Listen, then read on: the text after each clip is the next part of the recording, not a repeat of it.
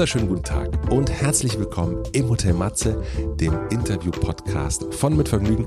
Ich bin Matze Hiescher und ich treffe mich hier mit Menschen, die mich interessieren und versuche herauszufinden, wie die so ticken. Aktuell befinde ich mich in einer kleinen Winterpause. Das heißt, ich bin irgendwo im Nirgendwo und versuche Dinge zu machen, zu denen ich sonst eher selten komme.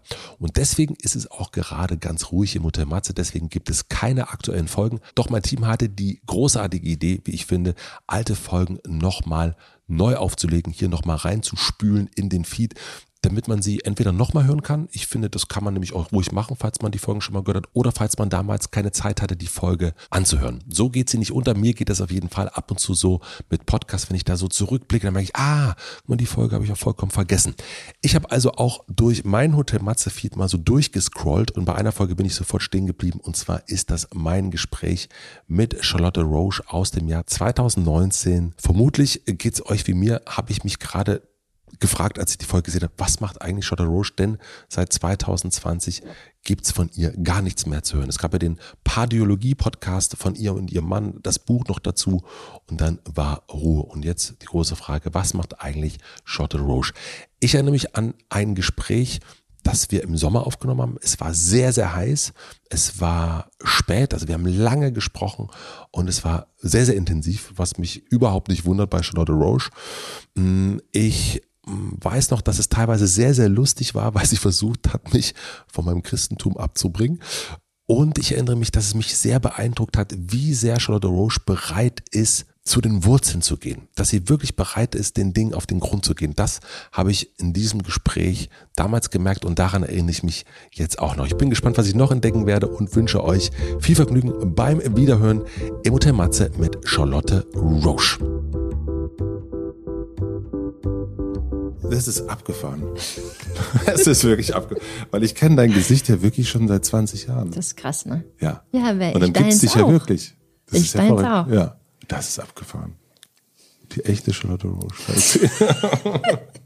es gibt, Aber äh, es ist auch sehr heiß, muss man sagen. Und das, man ist so ein bisschen soll ich das Fenster aufmachen? trippy unterwegs. Nee, nee, nee, nee. Ich will mich nicht beschweren über die Temperatur, aber, oder? Das Es ist, ist so ein wirklich bisschen warm. Es ist wirklich warm. puh, wie eine Sauna. Auch im Kopf. Wann hast denn du deinen, ähm, wann habt ihr euren Podcast aufgenommen? Mittwoch. Wie ist das? Also wird es gestern rausgekommen? Mhm. Ich habe es natürlich gehört. Oh, danke. Sehr professionell. Also die professionellste an diesem Tisch bist auf jeden Fall du. Das haben wir also Weil ich mein Ohrring ausgezogen Ohrring raus, dann direkt die Akustik überprüft. Ähm, habe. Und kritisiert. Ich habe auch Fehler entdeckt. Dass die Lampen stellen Käseglocken da. Da gehen die Schallwellen rein und rechts, links, poing, poing, poing und dann kommt es wieder runter. Ich weiß nicht, warum dir das bis jetzt noch nicht aufgefallen ist. Naja, wir können uns natürlich auch weiter, aber das ist nicht so schön. Dann leider ist mir auch negativ aufgefallen, dass du Wasser mit Bläschen trinkst. Das ist nicht sehr respektvoll deinen Zuhörern. Ich habe noch nie gerülpst. Ja, ja, aber da ist ja was im Bauch, was raus will. Und Meinst du, ach, irgendwie hört man das. Auch wenn man nicht, wenn man es nicht rauslässt. gut, also ich, äh, gut, dann würde ich sagen, dann wird also, puf, Hier, du kannst bei mir mittrinken. Danke. So. Ich habe ganz gesunde Mundflora. wie, wie ist es für dich jetzt mit dem Podcast? Also wie Das- fühlt sich, also Es ist, ist, ein unfassbares Hype-Gefühl. Ich habe gedacht, Podcasts aufnehmen ist eine ganz entspannte Sache.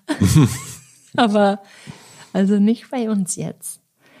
Also ich hatte zwischendurch, also seit langer, langer Zeit wissen Martin und ich ja, dass wir einen Podcast aufnehmen und uns war total klar, dass wir das kurz vor der Veröffentlichung immer machen.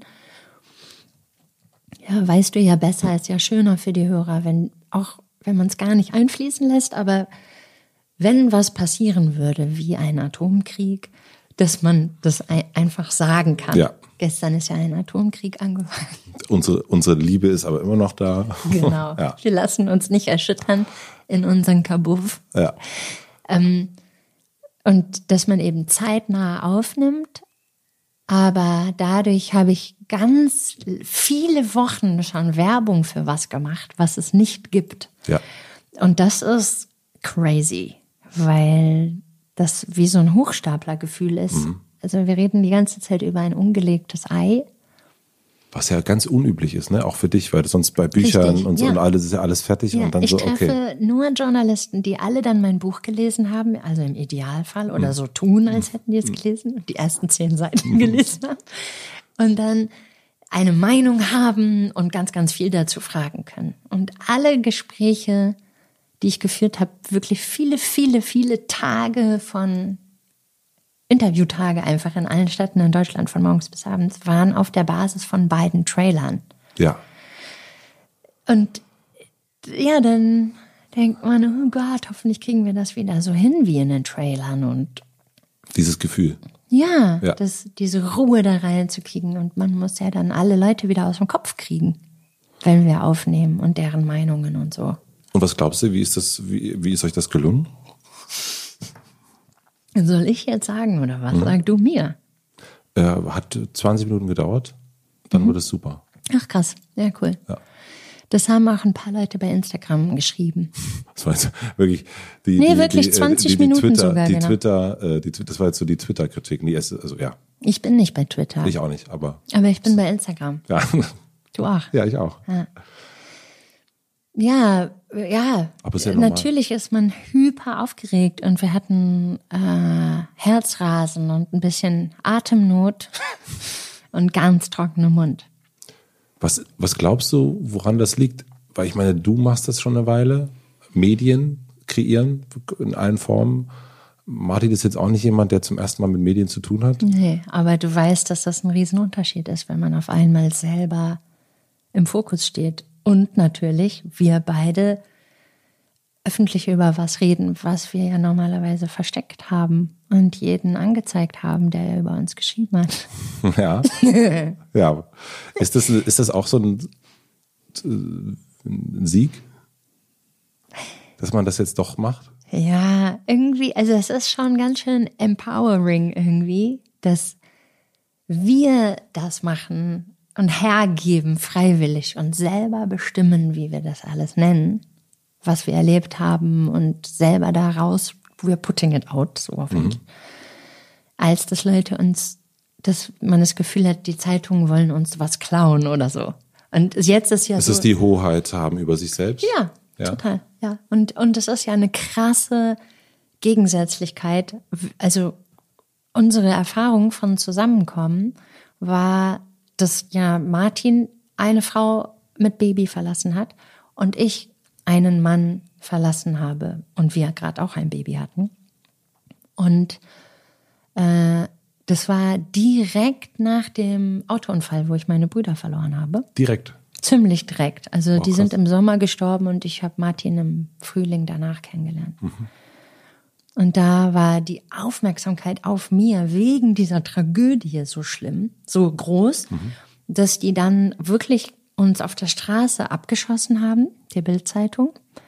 Und sehr unvorteilhafte Bilder einfach. das wussten die auch. Also euch beide. Ja, ja, also. Martin sah aus wie immer so. Bei Männern kann man ja nicht viel falsch machen. Ich hatte keine Schminke, so eine Schlabberschlafanzug und super fettige Haare. Also mega, mega fettig. Triefend vor Fett. Aber er hat dich genommen. Total. Nee, aber nicht auf der Straße. Ach so, gut. Wir waren auf dem Weg zum äh, Altpapier und hatten ganz viele so kleingerissene Pappkartons unterm Arm. Oh Gott, oh Gott. So sahen wir halt auch aus. Und dann Das ist ja wie so ein Sketch eigentlich. Total, ja. Und dann wurden wir fotografiert und dann haben die äh, Bildleute uns angerufen und sozusagen gedroht, wie die, das machen die ja immer so. Wir haben diese und jene unvorteilhafte Information oder diese und jenigen Gacki-Bilder von euch, wie ihr zum Altpapier geht. Und wir hatten ja übrigens auch noch einen, Shampoo-Hersteller, der, Ja, das äh, sponsern will das Bild. Das, wir haben L'Oreal. Na gut, haben sie Lena dann gefragt. Die wollen, die wollen ähm, uns die Möglichkeit geben, mit schönen Bildern öffentlich zu werden. Nicht dein Ernst. und freiwillig mit der Bild über unsere Liebe zu sprechen. Alles ja stark. Und dann haben wir einfach gesagt, nö. Nee, also man darf sich ja einfach nicht erpressen lassen und mit allem leben, was die da in ihrem Giftschrank haben. Und dann kamen diese Bilder raus mit der sensationellen Überschrift Charlotte Roche und ihr Feuchtgebieter. ja. Ist das gut? Oder was? Aber wow. Und das ist so wirklich zwei Tage nachdem wir zusammen waren, wo halt Leute erzählt haben müssen, die uns kennen, hier, such die mal, fotografier die mal. Und Also es muss aus dem Umfeld gekommen auf sein. jeden Fall, ja. Ja, natürlich. Wir haben es ja nicht offiziell. Es ist, wussten nur enge private Menschen. Und dann haben wir da gelernt, dass wenn man den Mann versteckt und der nicht eine Person öffentlichen Interesses wird, freiwillig, man den nicht mit auf den roten Teppich nimmt, dann kann man immer jede Klage gewinnen. Gegen die Bildzeitung. Das habt ihr dann ja auch gemacht. Genau, immer. Und deswegen ist es jetzt einfach das krasse Gegenteil zu diesem ganzen. Wir klagen euch alle weg, den gibt es nicht, man sieht den nie, es gibt kein Foto von dem bei Google. Ich habe dazu zwei Fragen. Ja, bitte. Ähm, ist doch dein Job. das erste ist, warum beschäftigt dich das noch immer? Also, also diese Überschrift ist ja noch total präsent, Total. das Bild ist präsent, alles ist, und es ist jetzt 15 Jahre her. Ja, da, ja. Warum ist das immer noch so ein. Soll ich die zweite Frage noch abwarten? Oder? nee, die zweite Erst- Frage stelle ich dann noch. Kannst du das merken so lange? Ich schreibe sie mir kurz Gut, ich habe einfach Angst, dass du was vergisst. auf. Das ist, soll ich dir eigentlich meine Fragen geben, Ja. damit du mitlesen kannst? Nein. Nur einfach Zur Sicherheit. nur zur Sicherheit, Nee, wir dass wir machen- nichts vergessen. Es ist wirklich so. Pass auf, wir machen das heute. Heute machen wir es wirklich so. Ich habe das ähm, schon ein paar Mal gehabt bei Interviews, dass ich am Ende fertig war und wirklich keine einzige Frage gestellt habe, die ich stellen wollte. Was auch ja völlig in Ordnung ist. Mhm. Aber heute können wir es zumindest dann mal machen, dass wir nochmal so durchgehen Auf zusammen. jeden Fall, total. ähm, ja. Also, warum Das ist das ist noch? ganz klar ein Konservieren von Wut bei mir. Dass wenn ich sehr, sehr verletzt werde, und das war damals so, weil das direkt im Anschluss an eine andere Erpressung war, von der gleichen Zeitung, die m, nach dem Unfalltod von meinen Brüdern meinen damaligen äh, Mann und mich fotografiert haben, äh, wie wir auf der Straße lachen.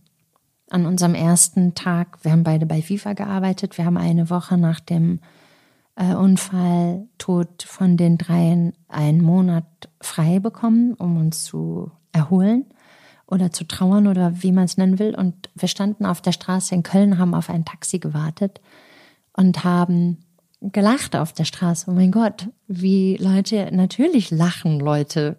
Ist ja schön, wenn man auch lachen kann.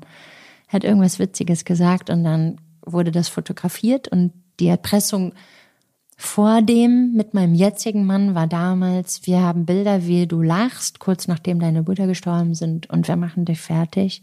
Wir werden eine Story machen von so gut geht es ihr, obwohl ihre Brüder tot sind in die größte Trauer deines Lebens rein.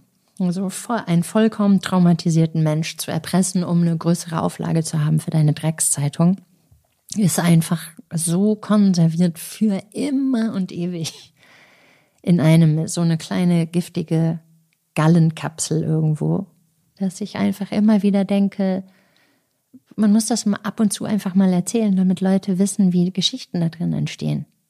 Also ich habe es jetzt zweimal damals hintereinander erlebt. Einmal wollten die das, die haben dann gesagt, wir haben dieses Lachbild von dir, wir können eine Geschichte machen, dass dir deine toten Brüder egal sind und du lachst dich auf der Straße kaputt. Und oder du gibst uns ein Interview, wie traurig du bist. Also und das gleiche war ja nachher mit meinem jetzigen Mann. Entweder wir nehmen deine, eure hässlichen Bilder und schreiben, was wir wollen, oder ihr stellt freiwillig mit schönen Bildern eure Liebe vor. Aber warum ist das dieses, diese, ähm, diese kleine Giftpackung, die da bei dir drin ist? Warum? Also es ist ja etwas, was jemand anderes macht. Also du bist eine Person des öffentlichen Lebens und du, man ist ja das, man kann ja nicht so richtig beeinflussen, was da passiert, sage ich jetzt mal so. Ähm, Kann man nicht. Kann man nicht so richtig. Nee. Und mh, warum hat das bei dir, was glaubst du, warum hat das so eine Macht ja auch, dass Ja. das so da ist und so 15 Jahre so gut verpackt irgendwo liegt und dann kommt das raus und, und, und also so es bleibt aber die ganze Zeit da. Also warum ist so eine Verletzung, die von einer Zeitung gemacht worden ist, die ja nicht mal von, also da kommen wir gleich noch dazu, von einer Person Achso, gemacht das wurde. ist die zweite. Ja. Ähm, warum hat das so eine Macht? Da gibt's Mhm. bestimmt auch, also das muss jetzt nicht nur auf diese Zeitung, sondern also warum haben andere so eine Macht über einen? Man könnte es auch sozusagen Ja, größer die, ziehen. äh, das kann ich, das würde ich auf jeden Fall sagen, dass das so mich so geprägt hat, weil es so schockierend war, dass Leute beruflich so einen Anruf tätigen und Ah, okay. am, mir in mein Ohr sagen, wir machen dich fertig, obwohl wir wissen, was dir gerade passiert ist, weil uns ist unsere Zeitung wichtig und wir wollen diesen Artikel. Und ich, ich bin auch schon vorher bildfeindlich erzogen worden von meiner linksradikalen Mutter. Aber wenn man dann am eigenen Leib spürt, äh, dass man sozusagen so durch so eine Tragödie ja auch erst für die so einen Wert bekommen hat, der Druck ging ja erst dann los. Äh, da habe ich dann einfach immer hochgerechnet, dass das jeden Tag Leute machen. Solche Anrufe bei ganz vielen Leuten und überall, wo Scheidungen sind oder Krebserkrankungen oder Menschen einfach Menschen verlieren, deren Druck ist, das in die Zeitung zu bekommen und zwar gnadenlos. Und das ist deren Arbeitsweise bis heute. Und für mich ist das einfach wichtig, immer zu sagen, Leute, die das kaufen und vielleicht witzig finden oder das ironisch lesen, dass die mit ihren, wie viel Cent kostet das mittlerweile, dieser Scheiß, dass die so ein Verhalten unterstützen. Also es ist eher so eine Art, also es bleibt da und das, was, was du jetzt machst, ist natürlich, du redest jetzt darüber auch, so eine aufklärerische Art Ja, darüber. ja, w- ja, weil, genau, weil für mich ist nach wie vor richtig schwer schockierend, dass Menschen wirklich so arbeiten, dass die sich Journalisten nennen. Ich finde du- das richtig krass. Bist du nachtragend? Bei sowas, ja. Also, Ja. Ja, also das ist wirklich so, dass ich einfach, ja, die, die stellen Leute ein und bringen denen bei, wie man dann so am Telefon Leute erpresst, denen schlimme Sachen passiert sind und so. Das, das geht alles nicht in meinen Kopf rein. Wie das überhaupt legal sein kann. also auf der anderen Seite, ohne das in irgendeiner Form zu rechtfertigen, ähm, und da sind wir eigentlich schon beim Ende des Gesprächs. Nein. Ach so. Ähm, Oh. Nein, es geht, äh, dass ja diese, ähm, am Ende ist jetzt 15 Jahre später ein Podcast rausgekommen. Und es ist etwas, also äh, genau das Negative, diese, dieses äh, Kästchen, wurde in etwas verwandelt, was äh, wahrscheinlich für unglaublich viel Aufregung in deinem Beziehungsleben sorgt und auch bei dir selber in einem Rauschzustand. Voll. Also so ist ein, ein Stück weit ähm, ja auch, naja, also so, das ist dieses ähm, wunderschöne äh, Kante-Zitat, äh, unser Schmerz und unsere Qual sind unser größtes Kapital. Ähm, also gar nicht finanziell, sondern einfach auch kreativ. Also es entsteht ja auch was daraus, aus dieser Wut, aus dieser Nachtragung, aus, aus, aus dem, aus all dem. Und das finde ich, ich finde es gut, dass ihr das macht. Ich finde es interessant, dass das so lange so da bleibt, dass das so, so, Ist so das. ja, Ja. das, das, ähm, Ja, aber es hat richtig gesessen. das einfach. hat richtig, ja. Habt ihr diese, They, they fucking raised a terrorist. ja schon, Ne? ja von. Das ist einfach richtig. Aber ist dann auch, also ich meine, so äh, Therapie macht sowas ja auch weg. Also es geht ja auch, also es ja, geht ja auch, offensichtlich ja, nicht. Also in dem Genau. Punkt hat meine Therapeutin ja wohl voll versagt, weil ja. da, da ist, das ist ja oft auch ein Trauma. Man sagt ja bei Trauma ist ja die Definition, dass der, es gibt keine Heilung, man fühlt keine Zeit zwischen, als das passiert ist und jetzt. Zum Beispiel zu dem Unfalltod habe ich jetzt so eine Zeitspanne dazwischen. Komischerweise zu dieser, wie, wie soll man es nennen, mediale, journalistische Trauervergewaltigung, die die Bildzeitung gemacht hat. Wie du ja merkst, rede ich ja darüber, als wäre, hätten die mich gestern angerufen. ja, ja. voll. Ja. Also das ist das Aber eine. ist nicht, dass du denkst, ich rede auch jeden Tag noch mit meinem Mann darüber. Ich meine, Nee, nee, du hast ja davon angefangen. ja, ja, ich glaube. Ich Ähm, weiß nicht. Wie haben wir da? Nee, aber ich, ich, wollte weiß, noch was du meinst. kurz noch mal was sagen, weil du ja gesagt hast mit dem, wie war der Spruch mit dem Dingsbums ist dein Kapital? Also, Unser Schmerz und unsere Qual sind unser größtes Kapital. ja, dann reimt sich auch noch. Das ist, dann das muss sind, es ja muss es ein Songtext sein. Ja. Mhm. Äh, Das sagen mir total oft Leute, wenn ich mit Menschen über Scheidungskindprobleme rede im Zusammenhang mit meinen Büchern. Mhm. Dann sagen alle, ja, aber immer die Eltern, die Eltern. Du bist doch durch die Scheiße, die deine Eltern mit dir gemacht haben, dieser Mensch geworden. Sei doch dankbar. Oha, denke okay. ich so, äh, das ist okay, nein. nein. Das nee. ist schwierig. Ja. Und, und ich, also mir, mir wäre lieber, ich wäre nicht so von meinen Eltern durch die Hecke gezogen worden, psychisch als Kind und hätte jetzt weniger, ja, du, du weißt ja, wie das ist. Manchmal haben Leute, die kreativen Output haben, mhm. sind so einerseits so, ja, yeah, wenn die was machen können, so, das habe ich. Und natürlich geht's einem sonst auch manchmal richtig, richtig schlecht in Kombination. Ja. So, dass viele sagen, tja, ach, die Künstler, ne? Äh, himmelhoch jauchzend und zu Tode betrübt. Aber ich weigere mich so zu denken, ich wäre viel lieber weniger kreativ, als ähm, sozusagen so eine Kindheit gehabt zu haben oder von der Bildzeitung erpresst worden zu sein, mhm. als ich extrem traumatisiert war. Ich bin dann, also ich, Glaubst du, ich habe das nicht, dass ich so denke, ja gut, and, andererseits habe ich es jetzt auch geschafft, aus Scheiße Gold zu machen. Was ich jetzt auch nicht finanziell meine, sondern kreativ. Die Scheiße, die man als Kind erlebt, kann man später zu Gold machen.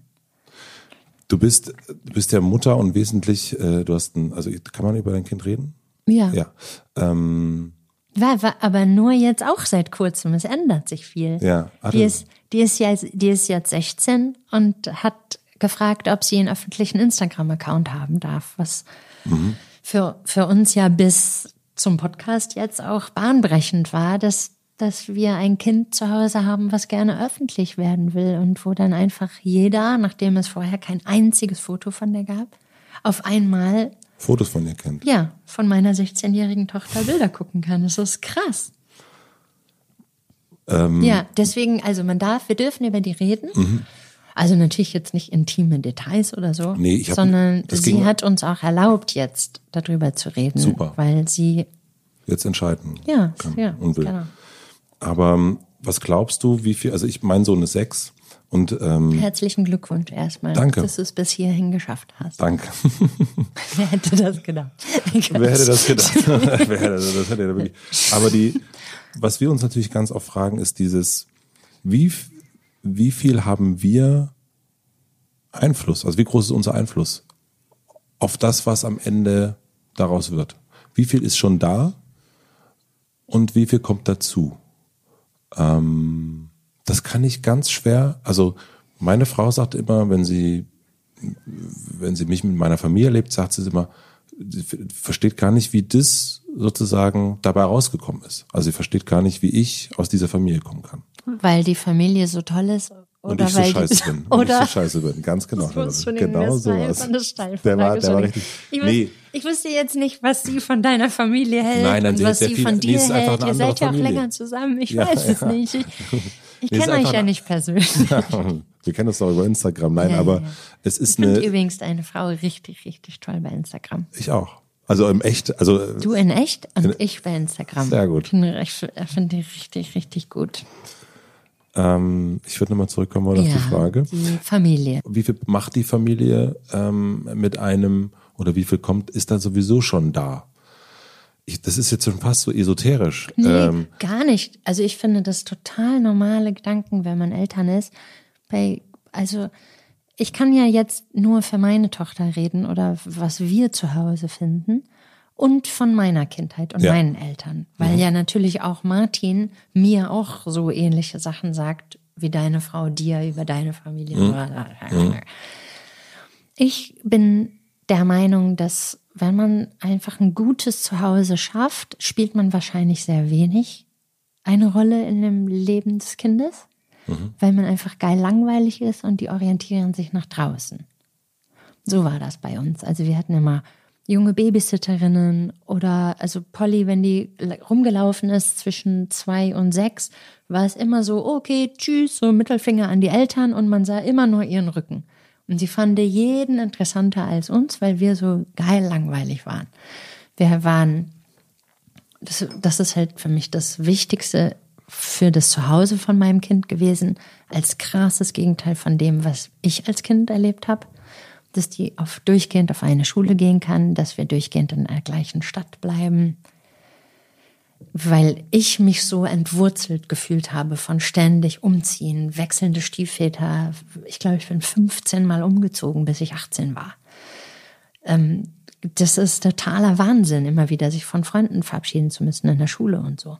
Und dann, der, ich habe aber als Scheißkindheit das Gefühl, dass ich das Produkt der Fehler meiner Eltern bin. Okay. So. Und dass ich ganz viel arbeiten muss und aufarbeiten muss. Selbstwert, Selbstliebe, Urvertrauen, was alles am Arsch war. Durch die, durch die Fehler, die die gemacht haben in der Erziehung und in ihrem Leben. Weil die sich einfach total selbst verwirklicht haben.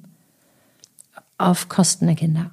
Meiner Meinung nach. Mhm. Und so, und wir machen das jetzt umgekehrt. Also es ist jetzt keine Garantie, dass unsere Kinder nicht auch in Therapie gehen und nachher sagen, hast du einen Arsch offen, was hast du mir damals angetan? Mhm.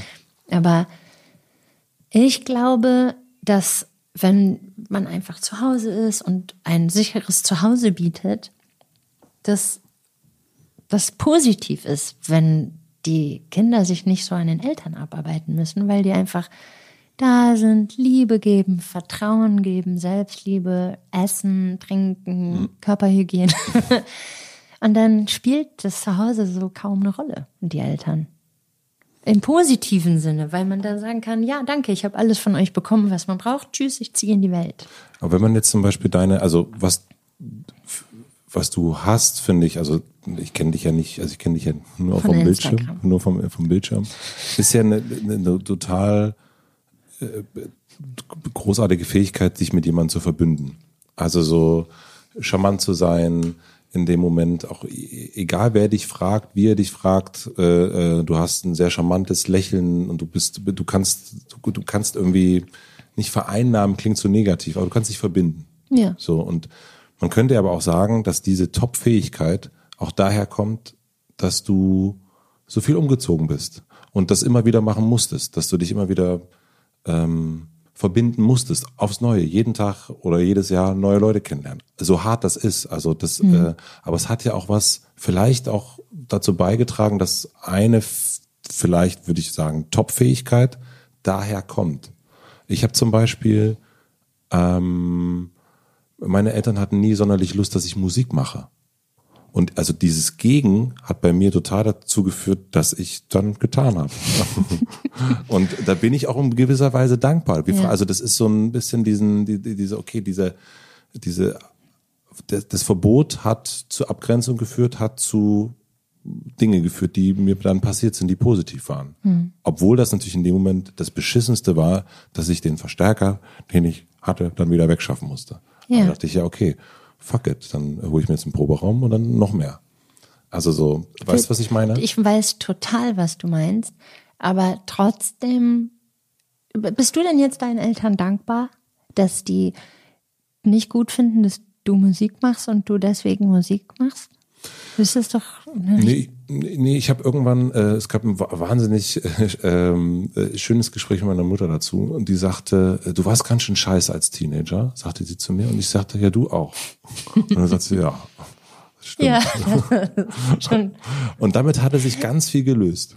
Es war so, es war so beide klar. Ja, wir waren, also ich, äh, ich war ein Arschlochsohn an vielen Stellen, sie war aber auch eine Arschlochmutter. So, es hat, sind beide Sachen, also so ein. Und hat sie, also ging es dann nicht weiter, das Gespräch konntest, willst du dann nicht wissen, warum war sie als Mutter so scheiße zu dir in der Pubertät oder so? Ich glaube, wir haben jetzt Katja Saalfrank und all diese Menschen, die uns zeigen oder vorzeigen, wie sowas geht. Ja. Aber ich glaube einfach, dass, also meine Eltern hatten niemanden, der denen das mal so erklärt hat, wie man das irgendwie machen könnte. Ich glaube, es ist eine absolut heillose Überforderung gewesen. Mhm. So, und, äh, und dann kommt irgendwie sowas wie, Grunge dazwischen und äh, der oder Punk und und wie die, alt darf ich fragen, wie alt du bist? Ich bin 39. Ah ja, ich bin 41. Ja, du kennst das ja auch. ich war so ein Fan. Ich war so ein Grungy. Und ich habe gedacht, also ich habe wirklich gedacht, ich muss mich umbringen mit Kurt Cobain zusammen. Ich wusste nur nicht, wo ich eine Schrotflinte herkomme und ob meine Arme lang genug sind. Wie man das Ding Die, absieht. ach so, ja, genau. Man könnte es ja auch absägen. Oder jemanden bitten, das zu tun. Klar, und dann halt so eine Das sich ist aber Grunge war natürlich eine f- e- explosive Mischung zusammen mit Pubertät. unfa also Da ging einfach gar nichts mehr. und du warst dann also ich war äh, absolut ich war wirklich ein ich hatte gar keinen Bock mehr. Und da war ja jemand Ich war genauso. da war ja jemand, der gesagt- Katastrophe. und der jemand, der gesagt hat, ja, ist doch irgendwie gut. Ich bin übrigens auch so. Ich habe meine Jeans übrigens kaputt gemacht. Willst du nicht deine auch noch kaputt machen?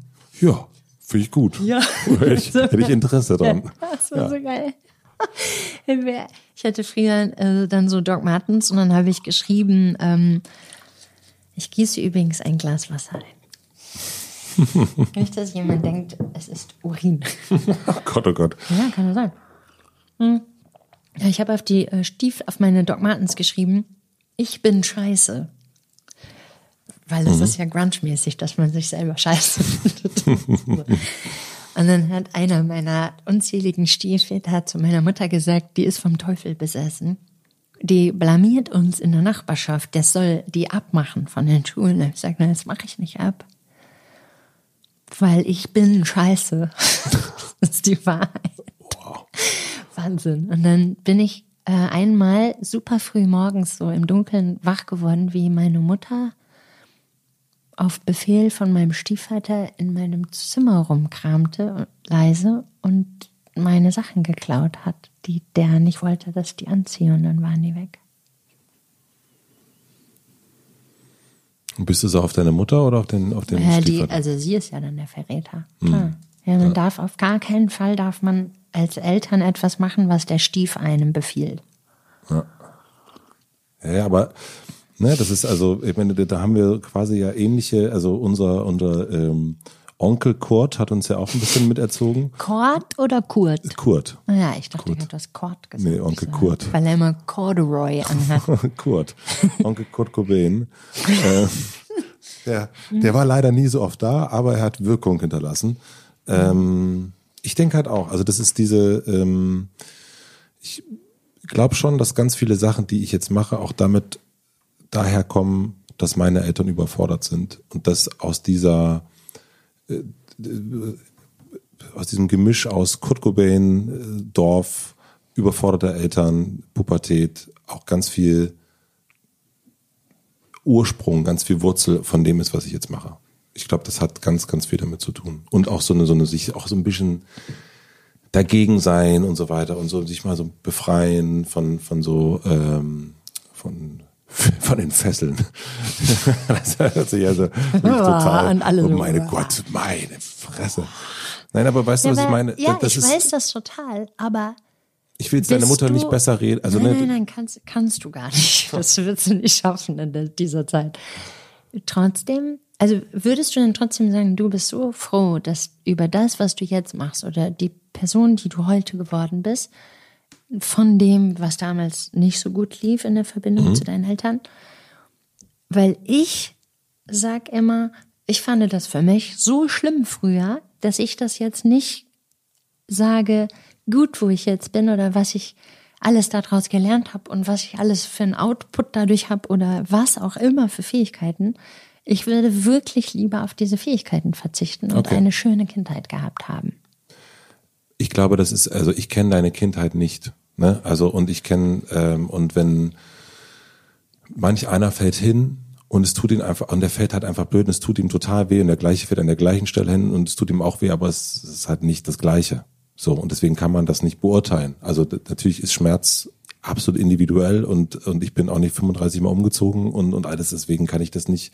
Ich glaube nur, das ist ein Teil, ähm, und ich habe ich hab meine Kindheit nicht als total scheiße in Erinnerung, überhaupt nicht. Also so, so gar nicht. Natürlich gibt's einfach genau diese Zeiten, äh, 12 bis, glaube ich, 15 war das bei mir, wo ich so, das, das könnten wir, das hätten wir besser hinkriegen können. Also du hast du, meinst du, du hast aufgehört zu pubertieren oder ein Arsch zu sein? Vor, also mit 15?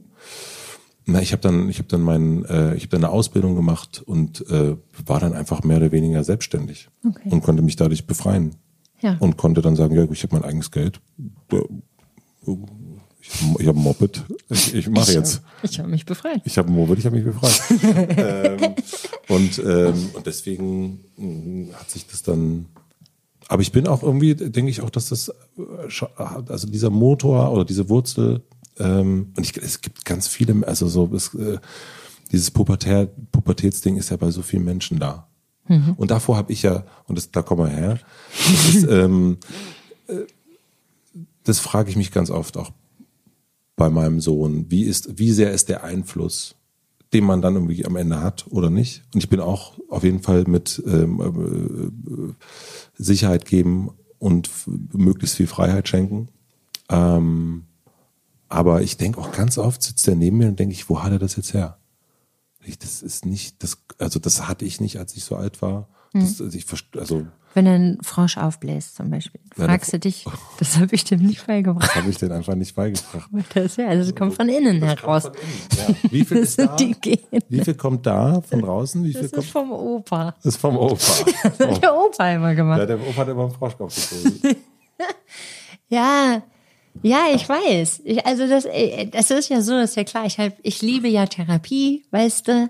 Da lernt man, also ich, ich liebe Erziehungsbücher von Jan-Uwe Rogge, das sind meine liebsten Erziehungsbücher. Mm, Weil da geht's um Freiheit und Respekt für das Kind, aber auch Grenzen. Das ist, glaube ich, auch ein großes Problem, also bei vielen medienschaffenden Menschen, so urbane Hyopies, die ich kenne, die alle bester Freund mit ihrem Kind sein wollen und vergessen, dass aber dadurch alle ihr Kind hassen, weil das Kind alles darf. Die Eltern immer wieder sagen, hör auf, die anderen Kinder mit Essen zu beschmeißen. Und dann machen die das und dann sagen die, ach bitte hör doch mal auf, die anderen Kinder, wo man einfach denkt, unser Kind wäre längst schon im Auto und wieder auf dem Weg nach Hause, wenn es nicht aufhört. So. Aber äh, ja, so mit Grenzen finde ich wichtig. Aber jetzt bei uns, unsere Kinder sind ja praktisch aus dem Gröbsten raus. Wir Du haben, setzt Grenzen? ja, total. Voll. Wir waren hyper konsequent. Nicht bei allem, aber bei den Sachen, wo man bestimmt bei der Erziehung, dass es wichtig ist. Was waren so die wichtigsten drei Zum? Beispiel Höflichkeit. Total. Dass, dass nicht, man natürlich nicht Leute küssen muss oder umarmen und so, aber dass, wenn man jemanden äh, trifft, den man kennt oder so, dass man vernünftig guten Tag sagt, in die Augen guckt, äh, dass man sich benehmen kann in einem Restaurant, dass da einfach nicht gespielt wird, rumgeschrien. Es gibt so gewisse Sachen. Ich weiß nicht warum. Beide unsere Kinder haben immer laut gesungen beim Essen und einfach nicht gegessen. Auf Dauer kann man ja davon sterben. An Hunger. An Hunger. Verhungern Ja. einfach. Ja. Und dann haben wir irgendwann die Regel beschlossen, dass einfach bei den Rauschkäs nicht mehr gesungen wird beim Essen und so. Und wenn man eine Regel aufstellt, wird das halt konsequent durchgezogen. Das klingt jetzt lächerlich, aber die haben wirklich nicht gegessen. Das Essen war dann vorbei, dann wurde alles abgeräumt und dann hatten die Hunger. Und wie lange habt ihr es denn durchgezogen? Das ist immer so, immer noch. Von zwei bis 16. Also wenn jetzt Polly singen würde, Ja. gibt's Ja, nichts zu essen. aber es ist auch, ich habe das Gefühl, dass Kinder das mögen. Das, wenn, also nicht hardcore konsequent und nicht so hyper streng wie fundamentalistische Christen, so nicht. Aber dass einfach gewisse Regeln im Haus sind, das ist jetzt so eine Pille-Palle-Regel, aber es ist eine Regel. Und ich glaube, dass die, Kinder wären traurig, wenn die mal singen und wir dann den, das nicht mehr merken. So wie, wenn ich mal losgefahren bin und die Kinder waren kleiner und die saßen in ihrem Kindersitz und waren noch nicht angeschnallt. Die konnten sich schon selber anschnallen. Und dann ist das Auto schon mal losgerollt aus der Einfahrt. Und dann haben die Kinder geschrien, dass ich sofort anhalten muss, weil die halt denken, mir ist deren Leben scheißegal, weil ich einen Meter gerollt bin und die waren noch nicht angeschnallt. Und dann sagen die, ich wusste gar nicht, dass das Auto überhaupt fahren kann, wenn man nicht angeschnallt ist. So eine Konsequenz. Irgendwie gibt das Sicherheit, finde ich. Dass die so das richtig toll finden, wenn man konsequent ist bei gewissen Regeln, die in der Familie wichtig sind. Wo bist du, wo bist du locker oder ihr beiden? Also jetzt bei Teenagerkindern zum Beispiel total bei Alkohol, feiern gehen, Ausgehzeiten, Einfach, wie die wollen. ja. Einfach genießt das Leben, ruf mich an, ich hol dich ab. Wirklich? Ja, ja. Wir machen eine klitzekleine Pause für eine Werbung. Mein heutiger Werbepartner ist Powerbar mit dem Podcast Power Brains, das Sporternährungsquiz. Taucht ein in die Welt der Ernährung mit einem Podcast, der ganz anders ist als alle anderen. Habt ihr euch schon mal gefragt, ob Magnesium wirklich gegen Muskelkrämpfe hilft oder warum Kohlenhydrate so entscheidend für eure Sporternährung sind? Power Brains liefert nicht nur Antworten, sondern bringt euch das Wissen auf sehr, sehr unterhaltsame Weise näher. Und zwar in einem Quizformat mit drei Runden, in denen Punkte erspielt werden. Host Dani Herzog nimmt euch mit auf eine Reise durch sehr spannende Themen der Sporternährung. Hier erwarten euch nicht nur faktenreiche Interviews mit Größen wie Ironman-Gewinner Sebastian Kienle, Legende Joey Kelly oder TikTok-Fitnessstar Joe Wünsche, sondern auch ein einzigartiger Mix aus Quizshow, persönlichen Anekdoten und aufschlussreicher Wissensvermittlung. Powerbrains ist Infotainment pur, einfach, verständlich, inspirierend und mit praktischen Tipps, die ihr sofort im Alltag umsetzen könnt. Neue Folgen erscheinen jeden zweiten Donnerstag. Das Ganze gibt's auch als Videopodcast auf dem Powerbar YouTube-Kanal. Schaut und hört da mal rein. Den Link findet ihr wie immer in meinem Linktree in den Shownotes. Vielen Dank an Powerbrains, das Sporternährungsquiz, für die Unterstützung dieser Folge. Und nun zurück zum Gespräch. Weißt inzwischen, wer euch, also wir, wir haben ganz ja, vor, einer Weile über dieses Bildthema gesprochen und über den, den, äh, also die Bildzeitung. Und äh, du hast gesagt, dass ihr ja abgelichtet worden seid und es hat jemand verraten. Ja, Wisst ihr, wer es verraten hat? nein. Nein. Du meinst jetzt dieses, äh, es muss jemand verraten Ja. haben, der keine Ahnung, niemals erfahren. Mhm. Ähm, das würde ich auch immer noch, wenn ich es heute erfahren würde, würde ich richtig was Krasses machen gegen diese Person einfach, weil es so ein richtiger Verrat ist. Ja. Und den gleichen Verrat gab es auch mal bei Pollys Geburt. Es ist ja alles sehr nah beieinander, alles passiert. Äh, Polly wurde geboren kurz nach äh, dem Autounfall.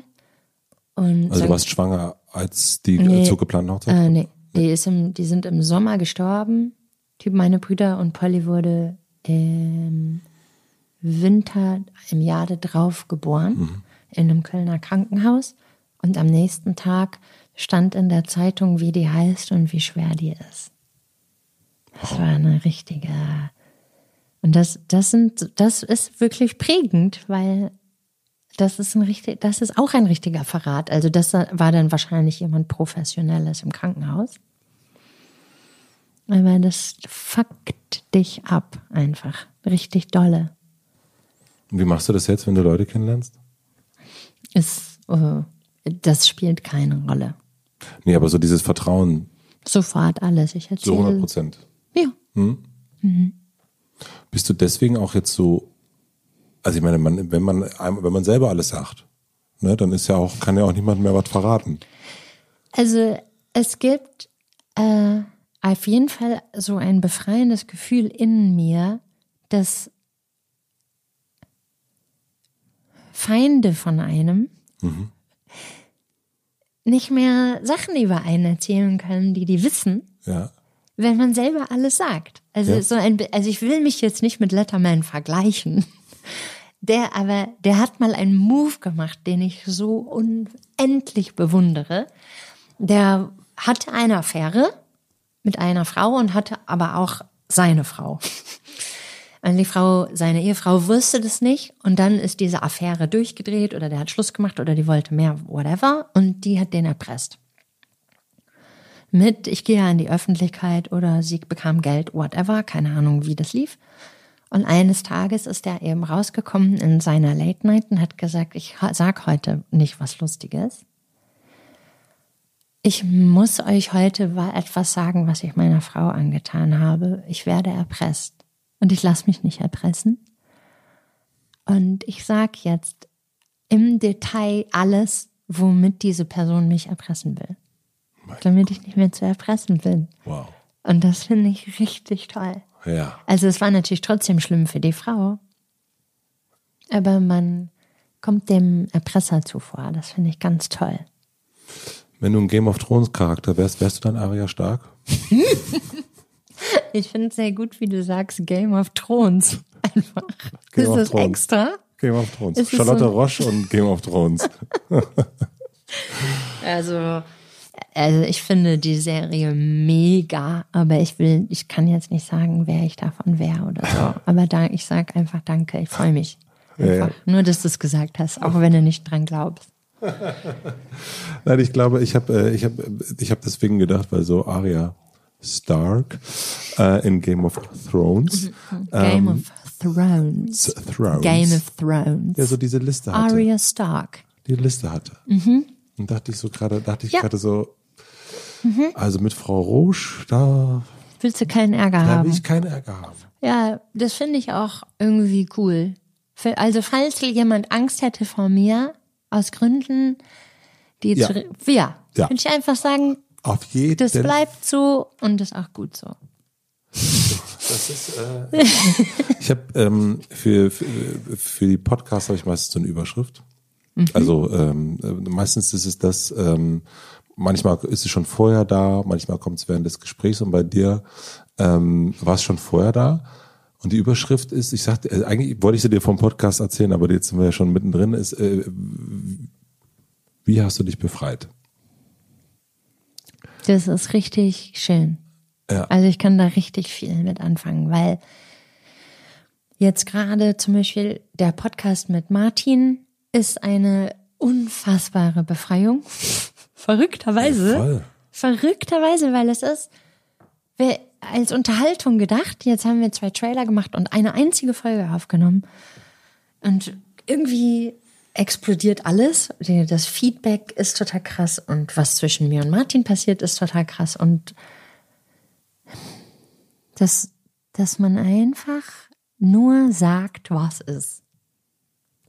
Was alle immer so heimlich halten in einer Beziehung oder alle denken, "Hm, ich darf nicht über die psychischen Probleme meiner Frau reden oder sowas. Dass man einfach alles raushaut, ist eine Befreiung und ich finde, für, also für mich persönlich waren alle meine Bücher eine Befreiung. Es geht äh, total viel um sich befreien. Von den Eltern, von der Erziehung, von körperlichen Beklemmungen, Tabus. Die ganze Zeit versuche ich, mich zu befreien und nebenbei werden ja auch andere befreit. Also so das Feedback ist ja immer so, ah, danke für das und das Buch. Das habe ich mit meinem Freund zusammen gelesen und so. Aber wie kommst du auf diesen, also wie entdeckst du das? Das ist ja so, wenn dich was, ähm, erst haben wir das gro habe ich das große Wort benutzt, fesseln. Ähm, und das ist ja etwas, was das, das merkt man ja. Aber ganz viele Sachen, wenn die jetzt, ganz viele Sachen bemerkt man gar nicht. Also ganz, ähm, wenn dich, wenn dich, wenn dich irgendwas ausbremst oder irgendwie eben einengt, dann ist das ja nicht sofort, also ganz oft wird das, wie jetzt mit deiner Mutter, wird es ja dann irgendwie Jahre später, oder auch bei meiner Mutter, es wird, kommt dann Jahre später, kommt man, irgendwann sitzt man dann da und fällt, stellt fest, oh, das war, war suboptimal. und wie entdeckst du deine, also wie entdeckst du die Sachen, die dich festhalten? Äh, manchmal ist das so eine ganz körperliche Sache. Also jetzt, also das ist jetzt so, so die platte Variante. Ich war mal ganz kurz bei 3 nach 9 Moderatorin, und, ähm, habe die Amelie Fried abgelöst und war mit Giovanni Di Lorenzo in der Doppelmoderation. Und da war das Sensationelle erste äh, Folge. Erinnere ich mich daran. Schau, äh, Quatsch. äh, äh, äh, Schlingensief. Ja, der Christoph Schlingensief war da. Und das war, der war, der war doch mit dem Krebsbuch da Ja, der und war lebte noch natürlich. Und Und der wollte, hat dann das, hat genau, der Krebs war da und wieder weg. Und dann kam der wieder. So war das doch, oder? Oder Genau. saß er da und hatte Krebs? Nee, der hatte, ähm, das weiß ich auch. Ich weiß nur noch, dass ähm, Di Lorenzo versucht hat, äh, ähm, es wieder einzufangen. Das, ich, das, ich erinnere mich daran, dass es so ein, Er wollte, dass wir aufhören zu reden oder dass ja, irgendwie, das war so, der- das hatte so eine, Christoph hatte so einen Redeschwall. Ja, der hatte, es ging irgendwie, wurde, wurde politisch und es wurde so ganz, das erinnert, das war noch so, oh, oh, oh hallo, okay. Ja, und da, da war das zum Beispiel ganz eindeutig, dass mein Körper zum Beispiel Signale geschickt hat und ich einfach immer auf dem Weg nach Bremen Migräne bekommen habe, weil die Arbeitsweise da so ängstlich war und ich so durch Martin und meine Viva-Zeit, mein, meine Fernseherfahrung bis dahin war immer geprägt von dicke Eier haben. Und immer richtig doll darauf scheißen, was andere denken. Vor allem, wenn man neue Sachen ausprobiert. Dass man so wacko-mäßig, wie in so einem Wacko-Dorf, sich so duckt und zusammenhält und sagt, die haben alle keine Ahnung und wir werden sie alle ficken. Und, so. und dann irgendwann regen sich auch alle ab und gewöhnen sich dran. Das war, äh, ich glaube, Barbara Schöneberger hatte als neue Moderatorin in der NDR Talkshow, glaube ich, ein halbes Jahr einen Shitstorm. Und wenn man weitermacht, wird alles gut und alle beruhigen sich. Und bei 3 nach 9 haben die eine Sendung ausgestrahlt und dann gab es so Beschwerden über meine Stimme. Und dann hat 3 nach 9 zu mir gesagt, du musst ein Stimmtraining machen, wir kriegen Beschwerden über deine Stimme. Und ich sagte, ja, das kann ich leider nicht machen. Also ich verstehe, dass Leute, die eine Sprechausbildung haben oder Logopäden sagen, diese Stimme ist voll für den Arsch. Aber das ist nun mal ein Erkennungszeichen und so wie die Nase ist auch schief, das macht man ja nicht gerade, weil jemand sagt, deine Nase ist schief. Und dann habe ich gesagt, was machen wir dann als nächstes? Jemand merkt in einer Mail, ihre Brüste sind zu klein, machen wir dann auch die Brüste Hast du das gesagt? auf Senderkosten. Ja, klar, das war mein Beispiel. Und dann haben die gesagt, das ist Arbeitsverweigerung, wenn man Besch- Zuschauerbeschwerden bekommt über die Stimme und dann nicht Stimmtraining macht, wäre man nicht kooperativ mit dem Arbeitgeber. Äh, dann war es wirklich so, dass ich einfach durch die Arbeit mit Martin, der ich war sehr verwöhnt, weil der war ja mein Produzent da vor bei Pro7. ach so, okay. Mhm. Wir haben uns bei der Arbeit kennengelernt. Das war die äh, Charlotte t- Ja, trifft. Mhm. ja, genau. Und das, das, da, man kann nicht kreativ sein, wenn man auf jede einzelne Stimme hört und sich danach, da, danach dann verändern will. Ja. Man muss sein Ding durchziehen und bei einzelnen kritischen Stimmen einfach sagen, äh, das ist eventuell keine wohlwollende Kritik, könnte ja auch sein. Und dann äh, habe ich immer Migräne bekommen auf dem Weg dahin. Und das war auch was, wo ich gemerkt habe, boah, das klappt vorne und hinten nicht. Die halten nicht zu mir, die verraten mich sofort, fallen alle in den Rücken. Diese Fähnchen im Wind, boah, die hatten Angst vor ihren eigenen Zuschauern. Es hat mich verrückt gemacht. Dass die im Prinzip eine Moderatorin hatten, die sich nicht getraut hat zu sprechen. Dann. Du hast dich Nicht dann, so gut. Du hast dann äh, während- hingeschmissen. Nach ganz wenigen Folgen habe ich hingeschmissen, weil ich die Migräne nicht mehr aushalten konnte. Ich hatte vorher noch nie Migräne und immer auf dem Weg nach Bremen Migräne und die ganze Zeit in Bremen Migräne und auf dem Weg nach Hause wieder weg. Und dann wusste Na gut, ich, dann ist das Zeichen ja das, klar. Das Okay. ist das Zeichen klar. Und Aber sonst du gibt's ja, ganz kurz nochmal Ja. dazu, es gibt ja dann Menschen, die aushalten. Ne? Also die dann Barbara Schöneberger mäßig, vielleicht hatte die auch Migräne, wer weiß.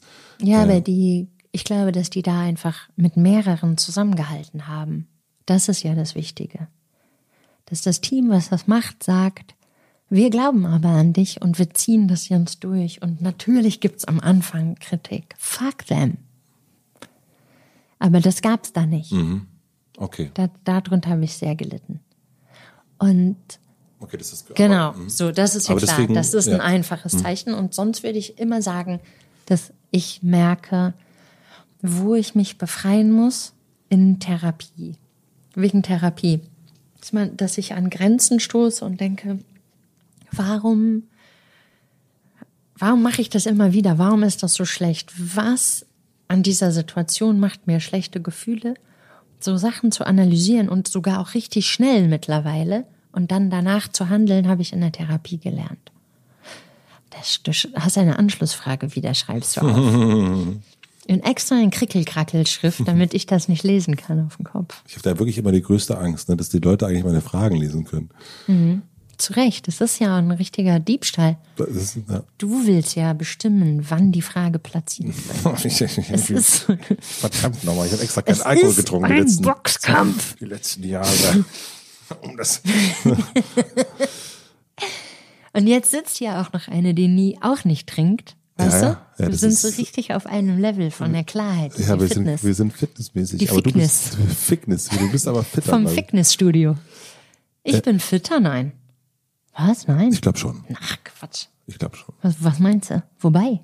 Du denkst in, du denkst, wenn es um einen Podcast Raum Größe geht, dass dein Mann ja durchsquatten könnte. Das heißt, du denkst in Fitness. So, das, das stimmt. Und das, das heißt, das Ja. ist sehr präsent. Das heißt, du machst viel Sport. Das heißt, Absolut. du bist fitter als ich. Alles klar, so war das gemeint. Das war im übertragenen Sinne gemeint. Ja. Entschuldigung. Schulle. Einfach, Einfach- einfach, eins zu eins. Als du einfach dachte ich, Mensch, also das würde ich zu meiner Frau nicht sagen, wenn die sich bücken soll. Ähm, ja. Denk, du, du machst einfach einen Squat. Ähm, du kommst, du bist in der Therapie und du merkst, da ist eine Grenze und da ist etwas, was dich stört und geändert werden muss. Richtig dolle.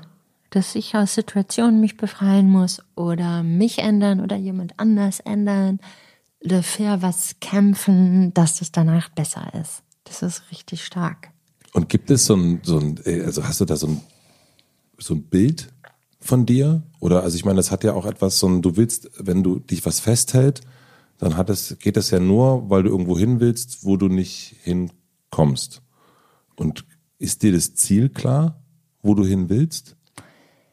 Ja, Also wir reden doch jetzt so über Therapie, also sozusagen Arbeit an der eigenen Psyche oder an der Psyche von anderen, ne? Ja. ohne dass die das merken. Ja. Ne? Ja. Gut. Das, ja, also jetzt in der Beziehung oder mit Freunden ist mein Ziel, dass ich einfach sein kann, dass, dass man einfach ist. Also dieses sich zumuten, wie man ist. Ja. Und dass, dass, die, dass ich so geliebt werde und dass ich lieben kann, die anderen, wie die sind. Und so auf dem, das klingt super esoterisch gerade. Warte mal, Aber ich ist, so- das ist ja sozusagen die Frage, du stellst mir so eine Frage wie, wie willst du sein? Wie ist, wofür arbeitest du so viel? Ja. Wofür rackerst du so viel? Und das ist so eine, die, so wie die absolute Freiheit von dem Sein. du guckst mich an wie so ein Auto. ich versuch's. meine, naja, Ja, die ist, Pilze kicken langsam rein. langsam, langsam kommen die Pilze. Langsam ist es so ein bisschen, ich merke mal das Sprudelwasser. Ich, das, also ich, du, ich bin überhaupt nicht esoterisch, aber ja, da, ich, ich will ein Zuhause schaffen oder eine Beziehung zu meinem Mann schaffen und im Prinzip auch mit den Kindern, dass jeder so sein kann, wie er sein will. Und dass wir keine Erwartungen an den anderen haben oder den nicht zu sehr so klammern. Und das ist dass, dass man versucht, alles aufzulösen, was einen wie so Krebsgeschwüre da drin sind und man Faxen macht mit dem Partner, wo man eigentlich den Vater meint oder so. Und dass, Ah, dass okay, du also das den- alles den eigenen- auflöst. Okay, hm, dass man sozusagen das, was irgendwann früher die Beziehung mit irgendjemand anderem war, Mhm. mit einem anderen Mann oder einer anderen Frau, dass das jetzt weiter getragen wird, 20 Jahre später. äh, Man ist Samstagabend irgendwo und dann plötzlich kommt irgendwas raus und man merkt eigentlich, da kann der Martin doch eigentlich gar nichts für. Martin wieder. Ja, Ja, oder der halt andersrum denkt, auch, was, natürlich. ra- ex, was rastet die auf einmal so aus? Und es ist einfach dann eine neue Baustelle.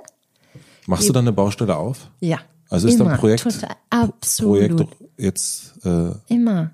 aha, Ja, voll. Immer optimieren, optimieren, optimieren, aber nicht jetzt um so ein Übermensch zu werden, sondern einfach um das Kind zu entlasten, den Mann zu entlasten von meinen Problemen, sodass die so frei wie möglich sind. und auch dich entlassen? Ja, ja, total. Ja. Wir sind ja schon esoterisch ähm, unterwegs ein bisschen. Ich werde mal kurz christlich. Ach du Scheiße. Jetzt, also, Oh Gott, ich weiß, also, ich weiß natürlich, dass du damit nichts anfangen kannst, aber es gibt ja ein, es gibt ja die Gebote. Und da gibt es ein Gebot und das heißt, äh, liebe deinen Nächsten so wie dich. Was an sich ja was sehr Schönes ist. Ähm, und da können wir, das können wir ja christlich jetzt weglegen. Also es ist ja, es ist ja ein, ein, ein, ein schönes Ziel. Ist das so ein Ziel? Also ohne, also wir vergessen jetzt, woher es kommt. Also, ja, also das, also stört mich gar nicht. Ich finde es schön, dass du die Augen zumachst, wenn du nachdenkst, wie das Gebot heißt. Das erste Mal, dass du deine Augen länger zugemacht hast. Da dachte ich so, jetzt geht der richtig ab. Achtung. Ich denke so, fuck, der ist Christ, das wusste ich nicht. Ist er. Ist so, ne? Ja, ja klar. Es ist aber so, ich verstehe mich gut mit Christen. Richtig doll. Das ist doch, also. Total. Und alle Männer, mit denen ich zusammen war, waren Christen. Wirklich. Und kamen immer aus hardcore christlichen Verhältnissen. Und mein Ziel war immer, dass die aus der Kirche austreten. Weil die mich so lieben und dann, dass man so sagt, okay, wir können Sex haben, aber nur, wenn du aus der Kirche austrittst. Cool. Total. Cool, Einfach. total cool von dir. Ist- ja, ja. Richtig toll. Also da Ja, würde ich auch sagen, ich habe auch das eine richtige Agenda. Das, das sind Bedingungen, würde ich sagen, also, Wenn ich, wenn ich so die Zahlen höre über die Kirchenaustritte, zum Beispiel in Köln, und die steigen jedes Jahr, denke ich so, ich habe maßgeblich daran mitgearbeitet. ich habe also richtig äh, wieder- Körperlich wieder einen körperlich- abgerackert dafür. Wieder körperlich mit, äh, wieder körperlich. ja, das ist ja Glückwunsch. Dankeschön, danke. Also Kirchenaustritte wirklich machen, erfreuen mein Herz. Also, So, weil ich habe nichts gegen den Glauben und ich liebe, wenn Leute sagen, die glauben an Gott. ist Martin und, aus der Kirche ausgetreten? ja, Ja, natürlich. ja, total. Es- war das so- Einfach check. War das so ein, war das so ein Weihnachtsgeschenk? ist war die äh, Einstellungsbedingung tatsächlich in die Beziehung. Die, du warst ja bei dem Gebot. Mhm. Ich habe, ich, äh, also warum, warum hast du das nochmal gefragt? Ich hab Mit mich dem, gefragt- Das ist so ein tolles Ist das, Ziel ein, mit dem Liebe deinen Nächsten wie dich selbst. ja, ist das ein Ziel für dich? Also so, also oder also ohne, dass es von der Kirche ist, wie gesagt. Also Ja, ja, also ist gar kein, also erstmal glaube ich, dadurch, dass ich so dolle gegen die Kirche kämpfe, Mhm. sagt Martin immer, dass er wöchentlich darauf wartet, dass ich mich von ihm scheiden lasse und Nonne werde in einem Kloster, weil ich halt so dolle gegen die Kirche immer Mhm. kämpfe, dass das verdächtig ist in die andere Richtung. Weißt du? Weil ich einfach vor mir Wann kommt Martin eigentlich in meinem Podcast? ja, ja, also ich, der war schon auch ein bisschen sauer, warum der nicht eingeladen wurde, weil hier würde man ja auch sein Gesicht nicht sehen. Aber du wolltest nicht, ne? Du, Nee, ich, also Du wir, wir wolltest ich, nur mich. Wir waren ja, also ich wusste ja, als, als ich dich angefragt habe, ne, darf man nicht vergessen, Ja. da wusste ich noch nicht, dass es ihn überhaupt gibt. absolut. da habe ich ja noch so getan, als wäre ich Single, wie immer. Ja. Mein alter Trick, um christliche Wieder Männer Christliche, christliche Männer hast du wieder gehört. Ich habe es in, in irgendeinem Podcast erzählt und aha, Mhm. da ist er. Das Lustige ist, dass ich sehr, sehr viel mit christlichen Werten anfangen kann und oft denke, dass ich als wirklich Hardcore-Atheistin, Das ich hat man kann jetzt, das es wissen wir. nur wiederholen, was tiefst im Herzen. Bitte hören Sie nur weiter, wenn Sie Ja. wirklich aus der Kirche austreten Ja, wollen. bitte, sonst macht aus. Unfollow us. ähm, dass ich ganz, ganz oft das Gefühl habe, ich bin viel christlicher als viele Christen. Dass, dass, dass ich viel äh, großzügiger bin oder toleranter Randgruppen gegenüber oder Menschen, die Hilfe brauchen, die anders aussehen als ich.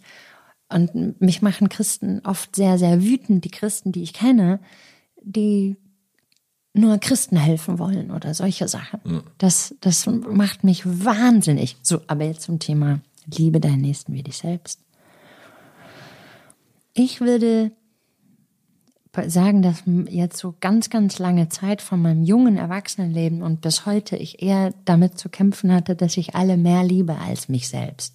Und dass ich nicht von so einem Ego komme von ich liebe mich total, aber die anderen nicht, sondern ich liebe alle Menschen mehr als mich selbst. So war das früher. Und für mich ist jetzt nach langer Therapie und was auch immer, so lange mit Martin zusammen sein, selbstbewusst werden, Selbstliebe lernen, dass man sich nicht so wegschmeißt oder nicht alle anderen toller findet, als man sich selber findet, ist bei mir eher das Mantra gewesen, dass ich mich selber ler lieben lernen muss wie die anderen. Also umgekehrt im Prinzip.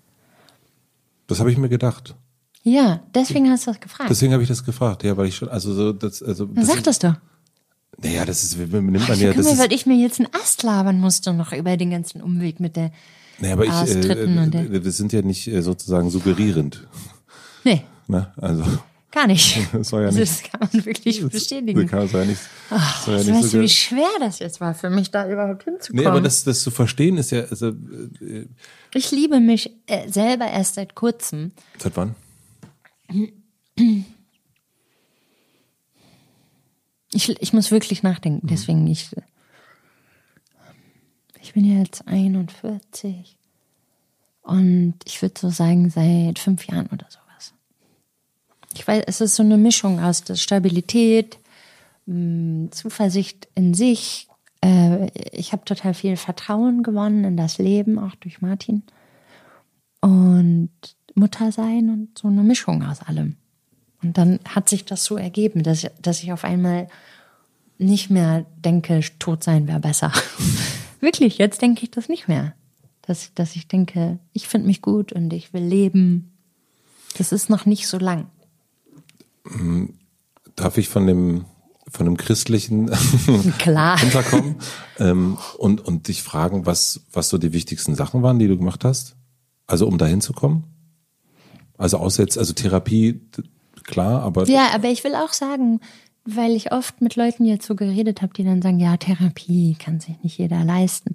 Wenn man was hat, so wie Depression, ich war früher depressiv, kriegt man auch von der, von der gesetzlichen Krankenkasse Stunden verschrieben. Schreib's jetzt AUK auf. Ich höre, das ist aber ein A. es ist Angst, steht da. Ach so. Äh, und auch wenn man sich keine Therapie leisten kann, viele, viele Stunden, jahrelang, so wie ich das gemacht habe, äh, kann man auch über Therapie lesen oder therapeutische Bücher lesen. Es gibt auch so therapeutische Tricks, die man zu Hause machen kann. So selbst zur Hilfe zur Selbsthilfe. Erzähl mal. Als Beispiel, äh, eine super Hilfe zur Selbsthilfe für Paare, darf ich das sagen, weil auch Martin und ich haben uns ja auch gerettet in Paartherapie, aber in Paartherapie haben wir auch Hilfe zur Selbsthilfe gelernt. Das heißt Zwiegespräche. Kennst du? Du nix so christlich wissend. Nee, ist eine Anleitung zum Gespräch. ja. Und das klingt so unglaublich läppsch irgendwie. Ich habe auch an, bei eurem Podcast ist mir das, dachte ich, das ist ja ein Zwiegespräch. Ihr habt es auch, glaube ich, gesagt, das ist ein Ich Zwiegespräch. habe, glaube ich, bei Lanz darüber geredet, dass da ist der Eindruck entstanden, weil ich Werbung machen wollte für Zwiegespräche, dass unser Podcast ein Zwiegespräch ist. Mhm. Aber Was es ist ja, irgendwie ist es das ja auch. Ja, aber nicht in diesen abgehackten, also wir haben das von unserem, unserer Therapeutin gelernt, um einfach ihr auch nicht immer so viel Geld zahlen zu müssen. da, die Regel ist so, ganz einfach. Man darf sich nicht angucken und man, wo auch immer man, der eine liegt auf der Couch und guckt an die Decke und der andere liegt mit dem Kopf weggedreht auf dem Boden oder so. Und man hat viermal 15 Minuten jeder. Das klingt total krass. Ist auch am Anfang erstmal schwer, weil man muss sich da durchbeißen wie ein Terrier. Und wenn man das ein paar Mal gemacht hat, ist man voll der Profi einfach. Und du hast so eine, kannst ein Handy einstellen mit so einem Gebimmel, immer 15 Minuten, 15 Minuten, 15 Minuten. Das sind insgesamt acht mal 15 Minuten, wovon jeder vier mal 15 Minuten hat, aber abwechselnd. Habe ich das gut erklärt? Man darf sich nicht angucken. Und sagen wir, wir wären ein Paar und du hast die 15 Minuten. Du siehst ja nicht, was ich mache, dass ich die ganze Zeit die Augen verdrehe und so den Finger in den Hals mache und so Kotzbewegungen mache. Das ist okay. Aber nicht so. Sowas darf man nicht machen, weil das beeinflusst den anderen akustisch. Und dann darf man über alte Wunden reden, über wie scheiße man die Familie des Partners findet, wie man sich verraten gefühlt hat, was der fremdgegangen ist, was, was man geträumt hat, wo man hin will, was einen in dem Moment stört an der Beziehung, wie scheiße man den findet, wie der mit den Kindern war, irgend, egal was. Man kommt dann vom Hölzchen aufs Stöckchen. Weil man so viel Zeit hat? Mhm. Und am Anfang redet man fünf Minuten und denkt dann, okay, ich bin fertig. Ich brauche nicht meine nächsten ganzen 15 Minuten. Und man hat trotzdem die 15 Minuten, bis es einfach klingelt. Man darf nicht die 10 Minuten dem Partner schenken oder so. Man wartet, bis die 15 Minuten vorbei sind, auch wenn es stille ist. Die sind einfach deine Zeit. Du kannst fünf Minuten reden, fünf Minuten schweigen, fünf Minuten wieder reden. Und dann kommt man irgendwann in so tiefere Schichten, wo man sich dann Träume erzählt oder unglaubliche Zukunftsängste und wo dann rauskommt, weil ja dann der andere in seinen 15 Minuten darf der darauf reagieren. Aber es hat so eine wahnsinnige Ruhe, weil man weiß, man hat diese Zeit für sich. Und in dieser ganzen Zeit, wo der andere vielleicht 15 Minuten redet, macht das was mit dir, dass du zuhören musst und dann auf das Wesentliche dich dann konzentrierst, wenn du wieder dran bist. Und das, das hat für uns Liebe wieder erweckt, die weg war. Und Respekt kam wieder, weil ich habe mir ganz viele Sachen ausgedacht, wie Martin ist, aber ich habe mir es selber ausgedacht. Mhm. Und das hat mich aber auch genervt, dass der so ist, wie ich mir das ausgedacht habe. Und ich habe danach gelebt und auch dagegen gekämpft. Und der hat immer gedacht, hat die sind alle. Und in so Gesprächen kommt dann raus, dass ich ein mittlerweile ganz falsches Bild von dem hatte. Der konnte ganz viel revidieren. Und dann war ich so ganz entspannt und dachte, oh Gott, was habe ich mir denn da ausgedacht? Aber du kannst der nicht fragen in der Zeit, sondern es Nee, du kann, wenn du fragst, du kannst fragen, aber du darfst keine Antwort bekommen in deinen 15 Minuten. Aber nach den 15 Minuten darf der darauf antworten. Also du könntest jetzt, wir könnten jetzt 15 Minuten reden und dann könnte ich dann zwischendrin sagen, äh, so wie du immer den Kaffee kochst, das wundert mich dann schon. Mhm. Äh, könntest du mir das mal erklären? Also das, das, das würde ich, auch gehen. Also das, das wäre natürlich ziemliche Redezeitverschwendung, aber ja. könntest du gerne machen, wenn mhm. du wolltest.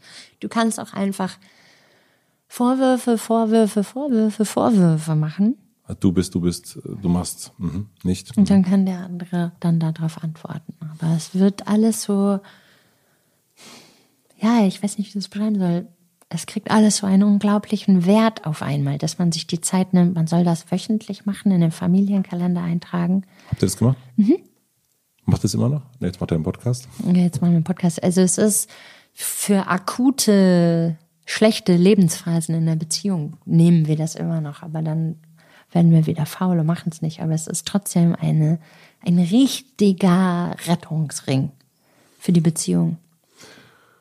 Und dieses Glücklichsein, ne, seit fünf Jahren, dass du, was, wo du sagst, da bist du jetzt irgendwie. In mir glücklich, in, genau. Da, ja, das, darf ich kurz noch was sagen? Mhm. Das, ja. Bitte. So, Schnips. Darf ich? Ja, ich ähm, das ist auch so eine Änderung in der Beziehung, so eine Stärke, dass ganz viel sich die ganze Zeit sozial verschiebt. Das, früher war ich unfassbar bedürftig Martin gegenüber. Und der war so der heilige Retter, mhm. der der kaputten Charlotte hilft, nicht an Drogen zu sterben. Und es so viel um meine Probleme ging und so. Äh, und, und je stärker und stabiler ich wurde, umso weniger Hilfe brauchte ich. Und dann dachte Martin, dass unsere Beziehung keine Basis mehr hat, weil ich keine Hilfe mehr brauche. Und wir mussten über die Jahre sehr oft alles ummodeln, dass ich ihm nicht die Liebe entziehe, nur weil ich nicht mehr um Hilfe bette. Und wow. ja, das war die Basis ja unserer Beziehung, als wir zusammengekommen sind. Und das ist das, was ich immer denke. Wenn man lange zusammen ist, braucht man einfach die Eier zu sagen, ich liebe dich noch, ich will bei dir bleiben, aber du musst ganz dringend aufhören, mir zu helfen. Das war früher unser Überleben. Das Helfen? Das Helfen. Mhm. Und jetzt musst du sofort aufhören, mir zu helfen, weil ich will deine Hilfe nicht mehr. Und äh, dann fühlt er sich natürlich vor den Kopf gestoßen, nicht mehr gebraucht und auch nicht mehr geliebt, obwohl ich den liebe und muss dann ganz neu, müssen wir dann alles wieder gemeinsam aufbauen. Warum ist Trennung keine Option? Ist, ist es. Ist möglich. Also, aber ich möchte das nicht. Es ist wirklich, das ist was sehr Unromantisches, was ich aber auch geil finde. Geil unromantisch. Was man in der Beziehung lernt, ist, dass die Therapeuten immer sagen, die meisten Probleme, die man in der Beziehung hat, haben mit dir selber zu tun. Die ganzen Vorwürfe, die man dem Partner macht und alles, die ganze Scheiße, die man, die schlechten Sachen, sind deine Probleme. Arbeite das einmal durch in einer jahrelangen Beziehung und dann sind deine Probleme weg. Und geh nicht immer von einem Partner zum nächsten und fang immer wieder von vorne die gleiche Scheiße an. Und die Therapeuten, das, das klingt ja sehr unromantisch, die sagen, es ist scheißegal, mit wem du zusammen bist. Bleib da, arbeite deine Probleme ab, die du mitgebracht hast, und dann seid ihr glücklich zusammen. Wir haben äh, unsere Findest du das unromantisch Nee, jetzt oder Null. gut? Ich, wir waren auf einer äh, unsere Hochzeitsreise, Mhm. meine Frau und ich in, in Kalifornien und waren bei einem Pärchen. Äh, Jetzt vor kurzem war das? nee, das wir Ach so, haben, weil nee, ich habe eine Reise nach LA gesehen bei Instagram, Genau. dann dachte ich, das war das. Nee, nee, das war ähm, äh, schon ein paar Jahre her und Ah. jetzt sind wir mal wieder da. Mhm. Und da haben wir ein, bei einem bei einem Ehepaar geschlafen, Cassandra und Philipp, die Barbara und Markus meinst du? Barbara und Markus. nee, man kann den, den Namen kann man, ach so, den die Namen, darf man ruhig. Den kann man sagen. Die verstehen kein Deutsch. Die verstehen kein Deutsch. Und die äh, waren schon ewig verheiratet. Und ähm, also schon ganz, ganz lang. Wie lang? Also nur ungefähr. So äh, 30, 40 Jahre. So lange, lange, lange. Die waren so äh, äh, kurz vor Rente. Und, ähm, und als frisch verheiratet haben wir natürlich gefragt, was ist so das Geheimnis? Und sie haben gesagt, Divorce is not an option. Und das, Aus welchen Gründen? Also so christlich? nee, nee, gar nicht. Sondern also einfach, wir bleiben einfach sagen, zusammen. wir bleiben zusammen, wir Wir bleiben zusammen. das hin. Ja. Als ja. Projekt. Als Projekt. Wir kriegen Ja. das hin. Und was ich ganz, ganz schön fand, ähm, sie haben, also in der Zeit, als wir jetzt da waren, haben die jeden Morgen miteinander gebadet und die meinten, erzählten auch, das haben wir nicht gesehen. Ich wollte gerade sagen, mir musste zugucken. Aber das haben die, das haben die so als Ritual gehabt, dass die jeden Morgen miteinander baden. Und das fand ich total Ist schön. nicht total schlecht für die Hautflora, jeden Tag zu baden und auch für die Umwelt, weil das Wasserverschwendung ist? Ja, aber scheint mir, dass in dem Fall, dass die gesagt haben, ist jetzt auch ein paar Jahre her, Greta gab es noch nicht, die war wahrscheinlich noch gar nicht geboren, doch war schon geboren. Wegen denen gibt es auch den Wassermangel in Kalifornien. Aber die haben gesagt, unsere Beziehung, ne, die läuft. ähm, Ja, Rituale. Rituale. Absolut wichtig. Was habt ihr für Rituale? sagen. Also wir haben zum Beispiel tanzen gelernt. Wir Standard, also, jetzt nicht Diskotanz getrennt voneinander, rechts, links. Äh, Standardtanz.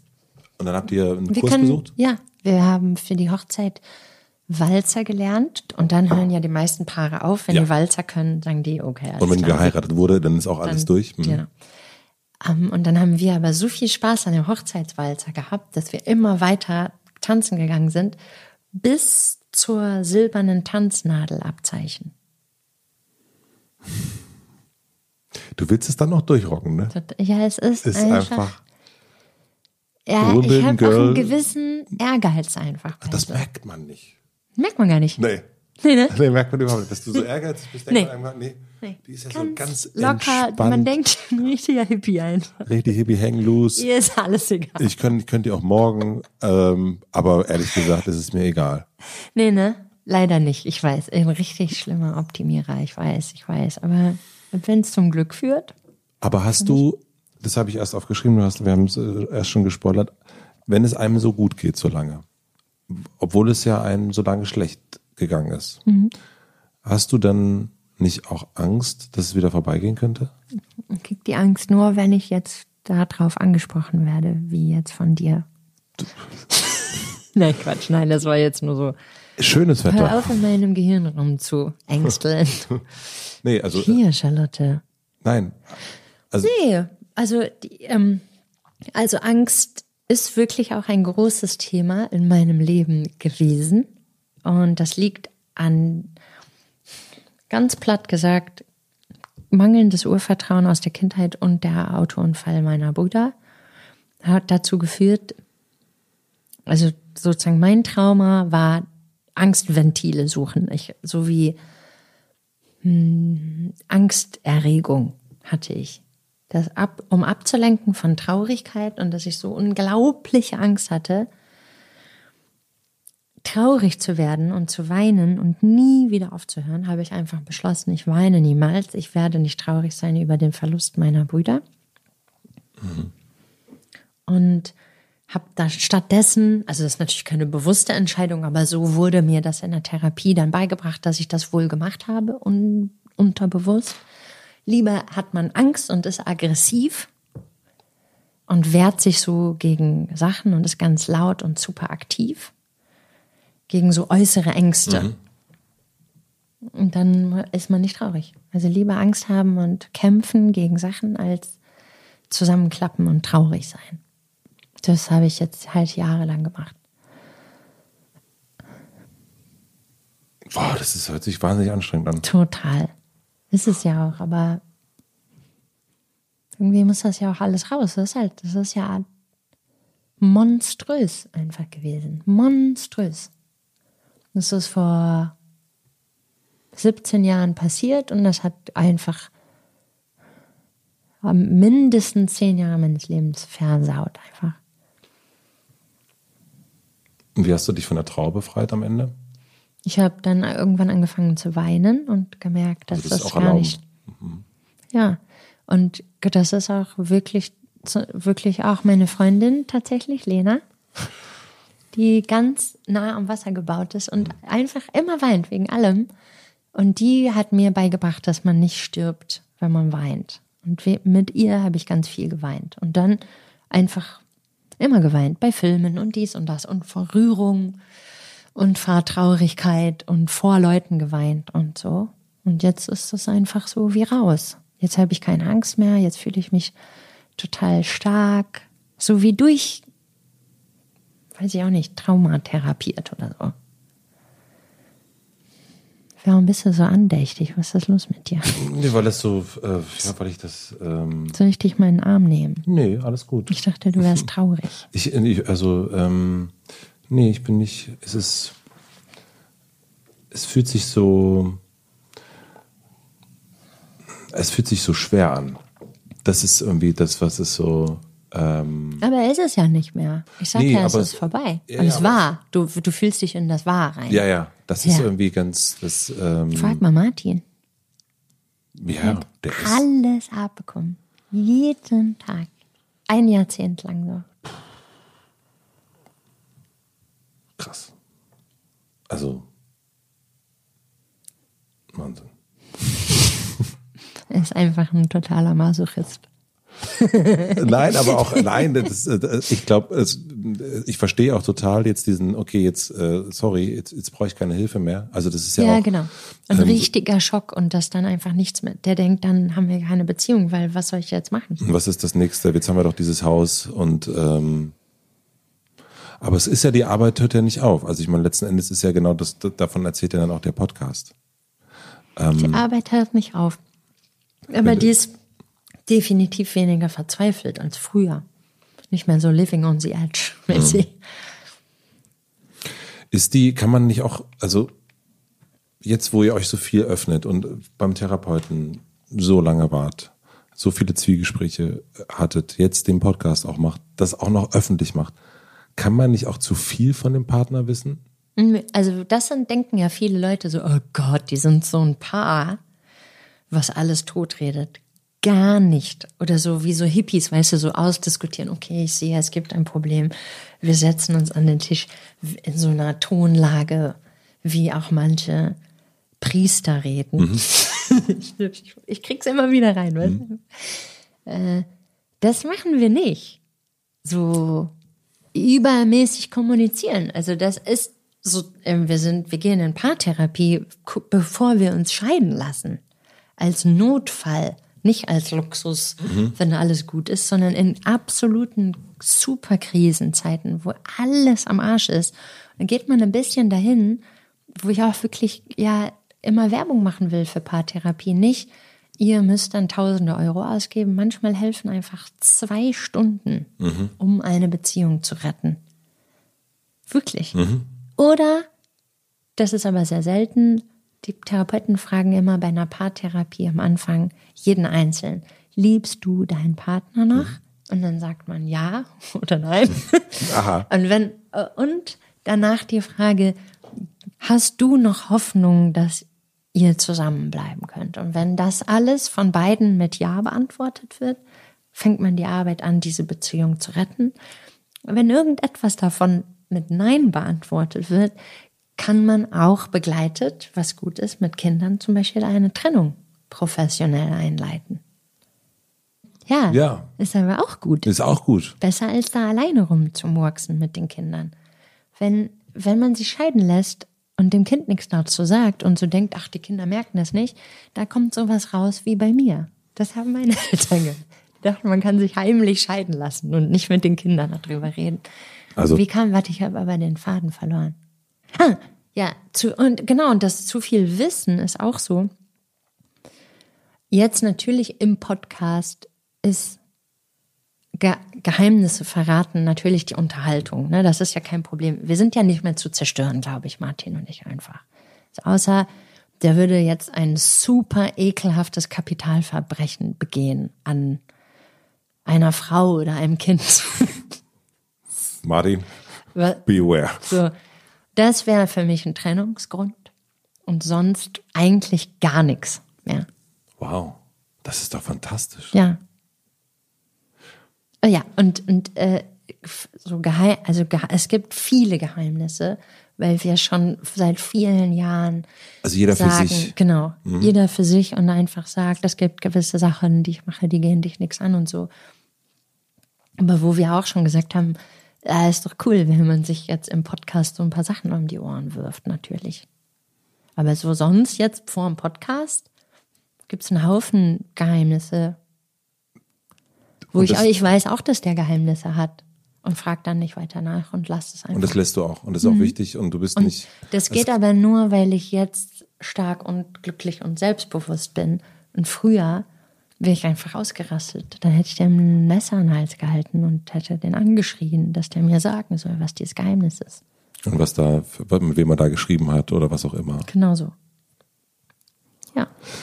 Du hat, ähm, ähm, darf ich noch was fragen zu dieser Befreiung oder ist das, ist das, gerne. Ja. Ich liebe über Befreiung reden, merkst du doch. ähm, naja, es ist manchmal, ich will jetzt auch nicht so ein, so ein äh, so, pff, äh, so wenn es zu viel ist, sagen Sie Bescheid, Frau Rosch.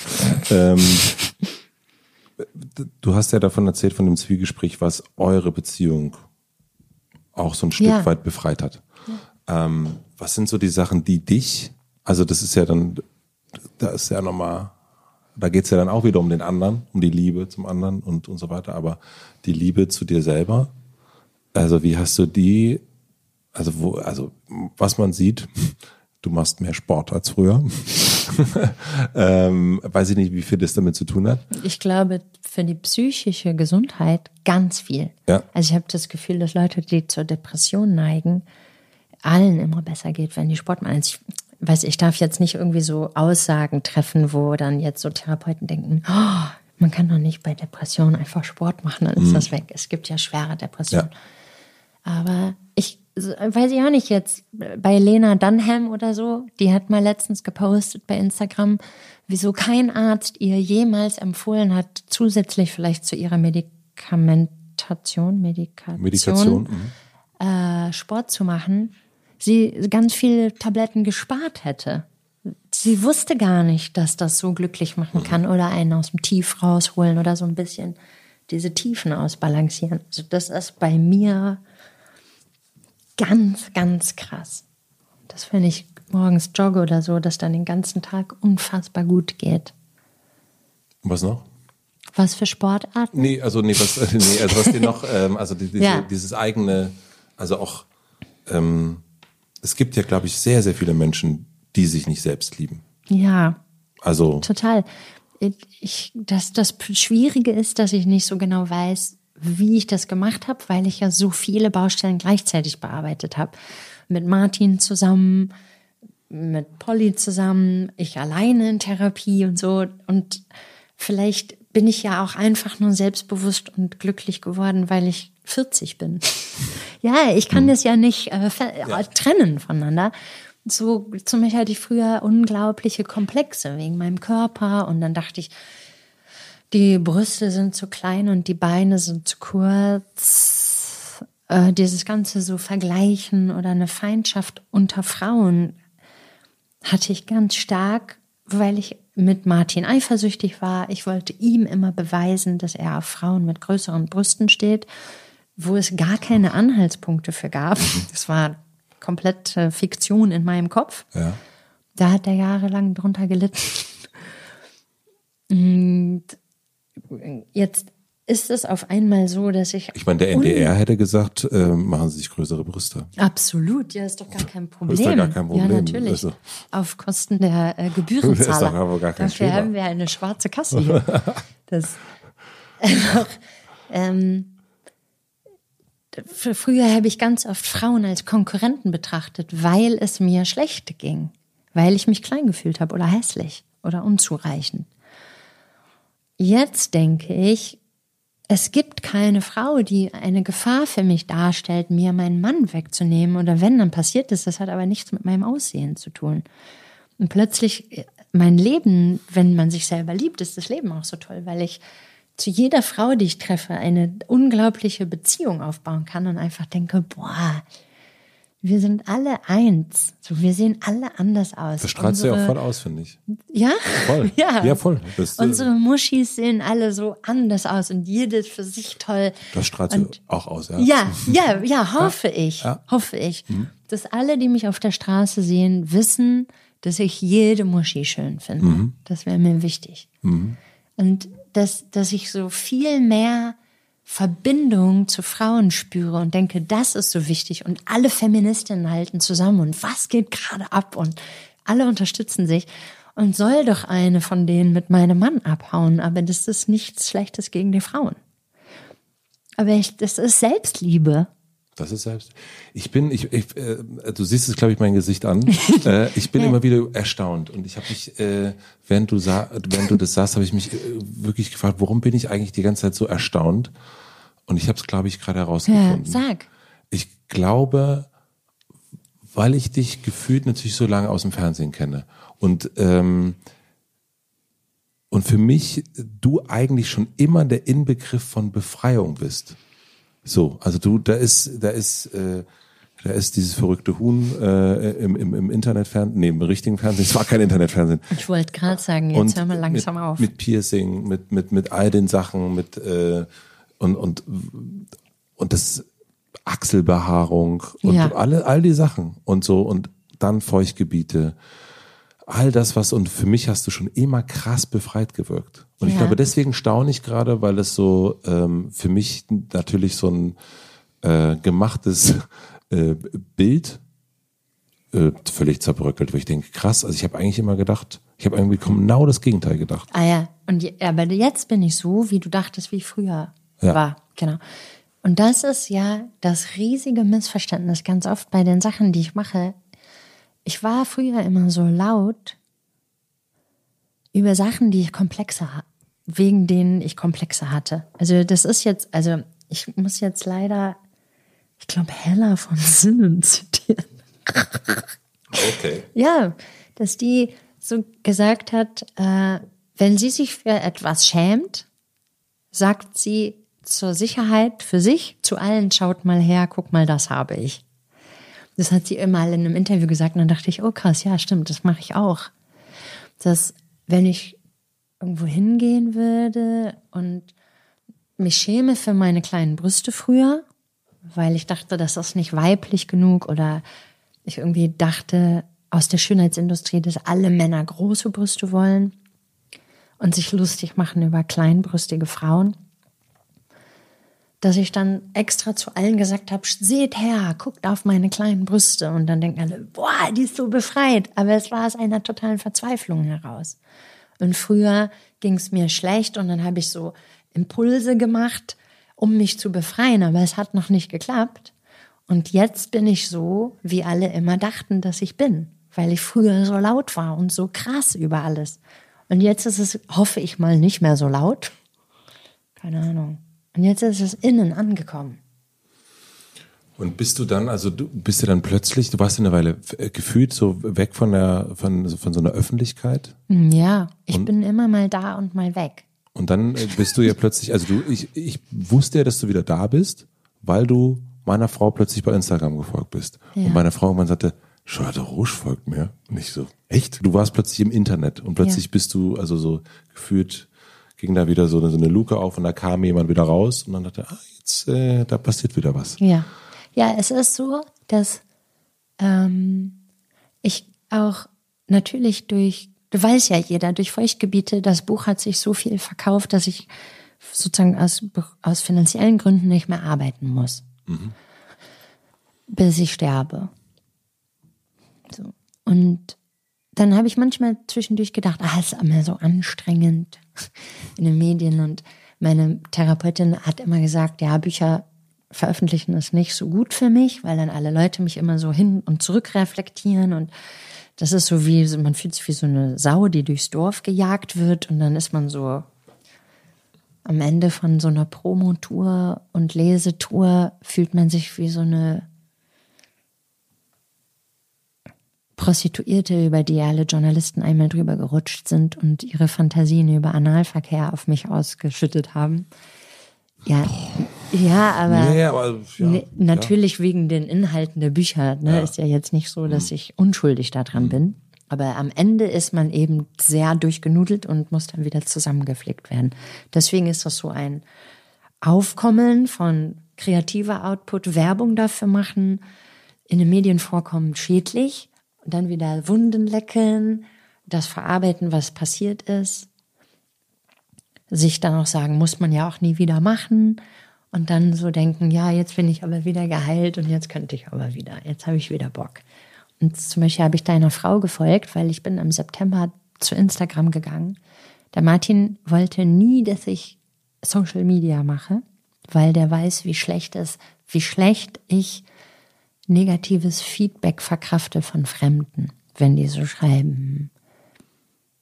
Ich vergewaltige dich, bis der Penis aus dem Mund kommt oder so. Oh Gott. Das kann, da kann ich nicht so gut mit umgehen und dann weiß ich nicht, was man antworten soll. Ja, es gibt so Sachen, weißt du? Ich meine, denke ich so, wo, also manchmal merke ich schon, dass, äh, ich, äh, dass ich nicht alles, das ist gut, dass ich nicht alles mitbekomme. Genau, ja, ja, Ja. Aber ich glaube wirklich auch, dass Männer in einer anderen Welt leben in Social Media als Frauen. Also kann man doch wirklich wahrscheinlich einfach so sagen, dass Männer sehr viel weniger mit Vergewaltigungsfantasien konfrontiert werden als Frauen. Ich, ich, Von bis Fremden. jetzt noch nicht. Ja, eben, siehst du. Ja, Frauen ja voll viel. Also ich meine, frag mal Margarete Stokowski, was die wahrscheinlich jeden Tag bekommt für ihre super Kolumnen. Bin Die froh, ich, alleine wird die Welt retten, glaube ich, übrigens. Hm. Ich wollte es nur mal sagen. Äh, ja. Wo waren wir? Komm. du bist ins Internet. Ja, und dann, ich habe immer, das war so, ne, der Martin bestimmt natürlich nicht alles über mein Leben, aber bei gewissen Sachen sagt er ganz doll Veto für Mental Health Reasons. Er sagt einfach, ich kenne dich, ich weiß, du verkauftest das nicht, bitte mach das nicht, hör auf mich. Für mich war das ein schwerer Kampf, Martin zu überzeugen, dass ich unbedingt zu Instagram will. Wirklich, ich liebe das. Ja, das merkt man ja. Total. Ich flippe aus. Ich liebe das einfach. Und das wusste ich ja vorher nicht, dass ich das so toll finden würde.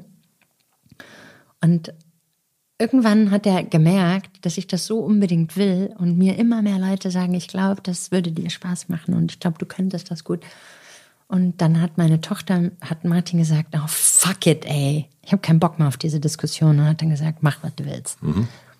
Und dann hat meine Tochter mir erklärt, wie das geht und hat gesagt, antworte niemals auf negative Sachen, antworte nur auf die positiven Sachen.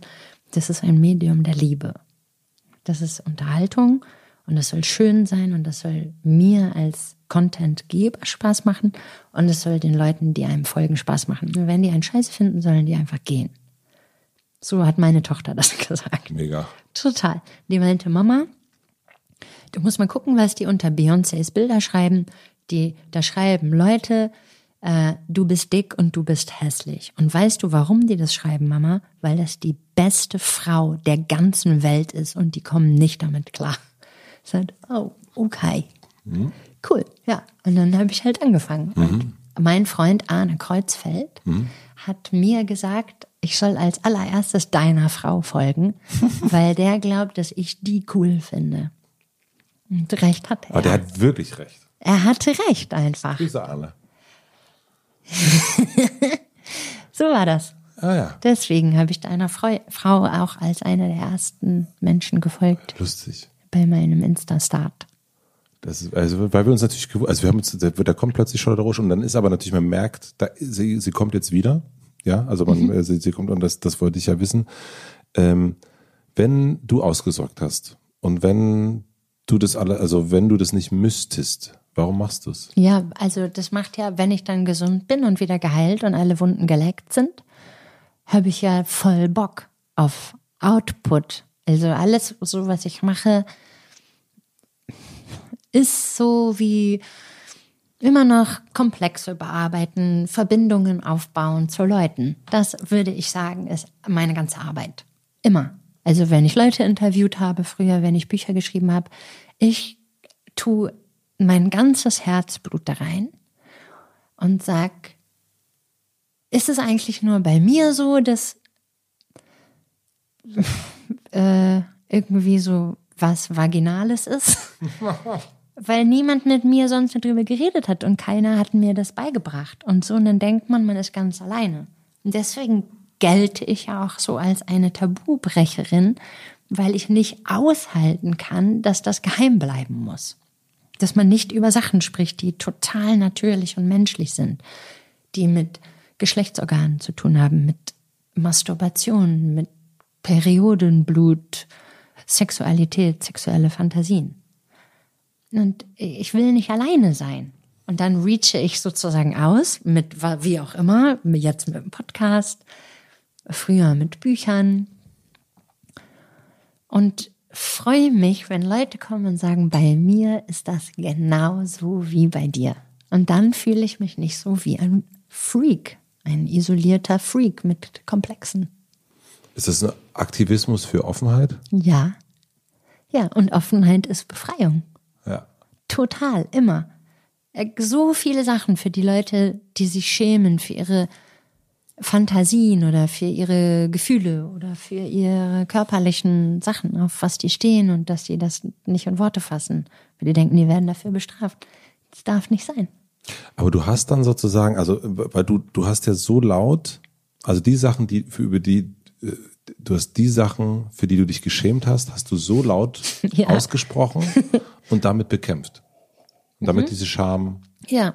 Und das wirkt total. Also ich bei mir, ich sag jetzt nicht bei jedem, mhm. wenn wenn ich ein Buch geschrieben habe und da alle meine Scham, das ist ja der Witz. Alle denken, ich bin so schamlos wegen den Büchern oder den Interviews. Ich bin der schamhafteste Klemmi, den man sich vorstellen kann. Deswegen muss ich ja so laut damit umgehen. Und deswegen, also das muss man ja auch sagen, ne? du bist, du kommst hier rein und bist, äh, hast Angst, Sprudelwasser zu trinken, weil du rülpsen könntest. Ja. Weil, weil dafür schämst du dich dann, ja. wenn du rülpsen würdest. Ja. Ja. Ja. Genau. Ja. Und das muss man mal hochrechnen auf das alle muss, anderen körperlichen ist, Sachen. ich bin, also ich, ich bin erzogen von so einer englischen Crazy Familie, wo Einerseits meine Mutter und Oma, die aus Wimbledon kommen, die ja so aus so einem schickimicki Bankerhaushalt aus Wimbledon, wo jedes Zimmer eine andere Pastellfarbe hat und zwar komplett. Das Bett, die Vorhänge, der dicke Teppich, diese Porzellandinger, wo so Schlitze drin sind, wo so trockene Blüten drin sind, alles hat in einem Zimmer hellgrüne Farbe, in einem anderen Zimmer helllila Farbe, im anderen Zimmer hellblau. Und einerseits ist dann die Fassade so edel und perfekt und dahinter, sozusagen hinter der Blümchentapete, brodelt sozusagen der Eiter. Weißt du? Mhm.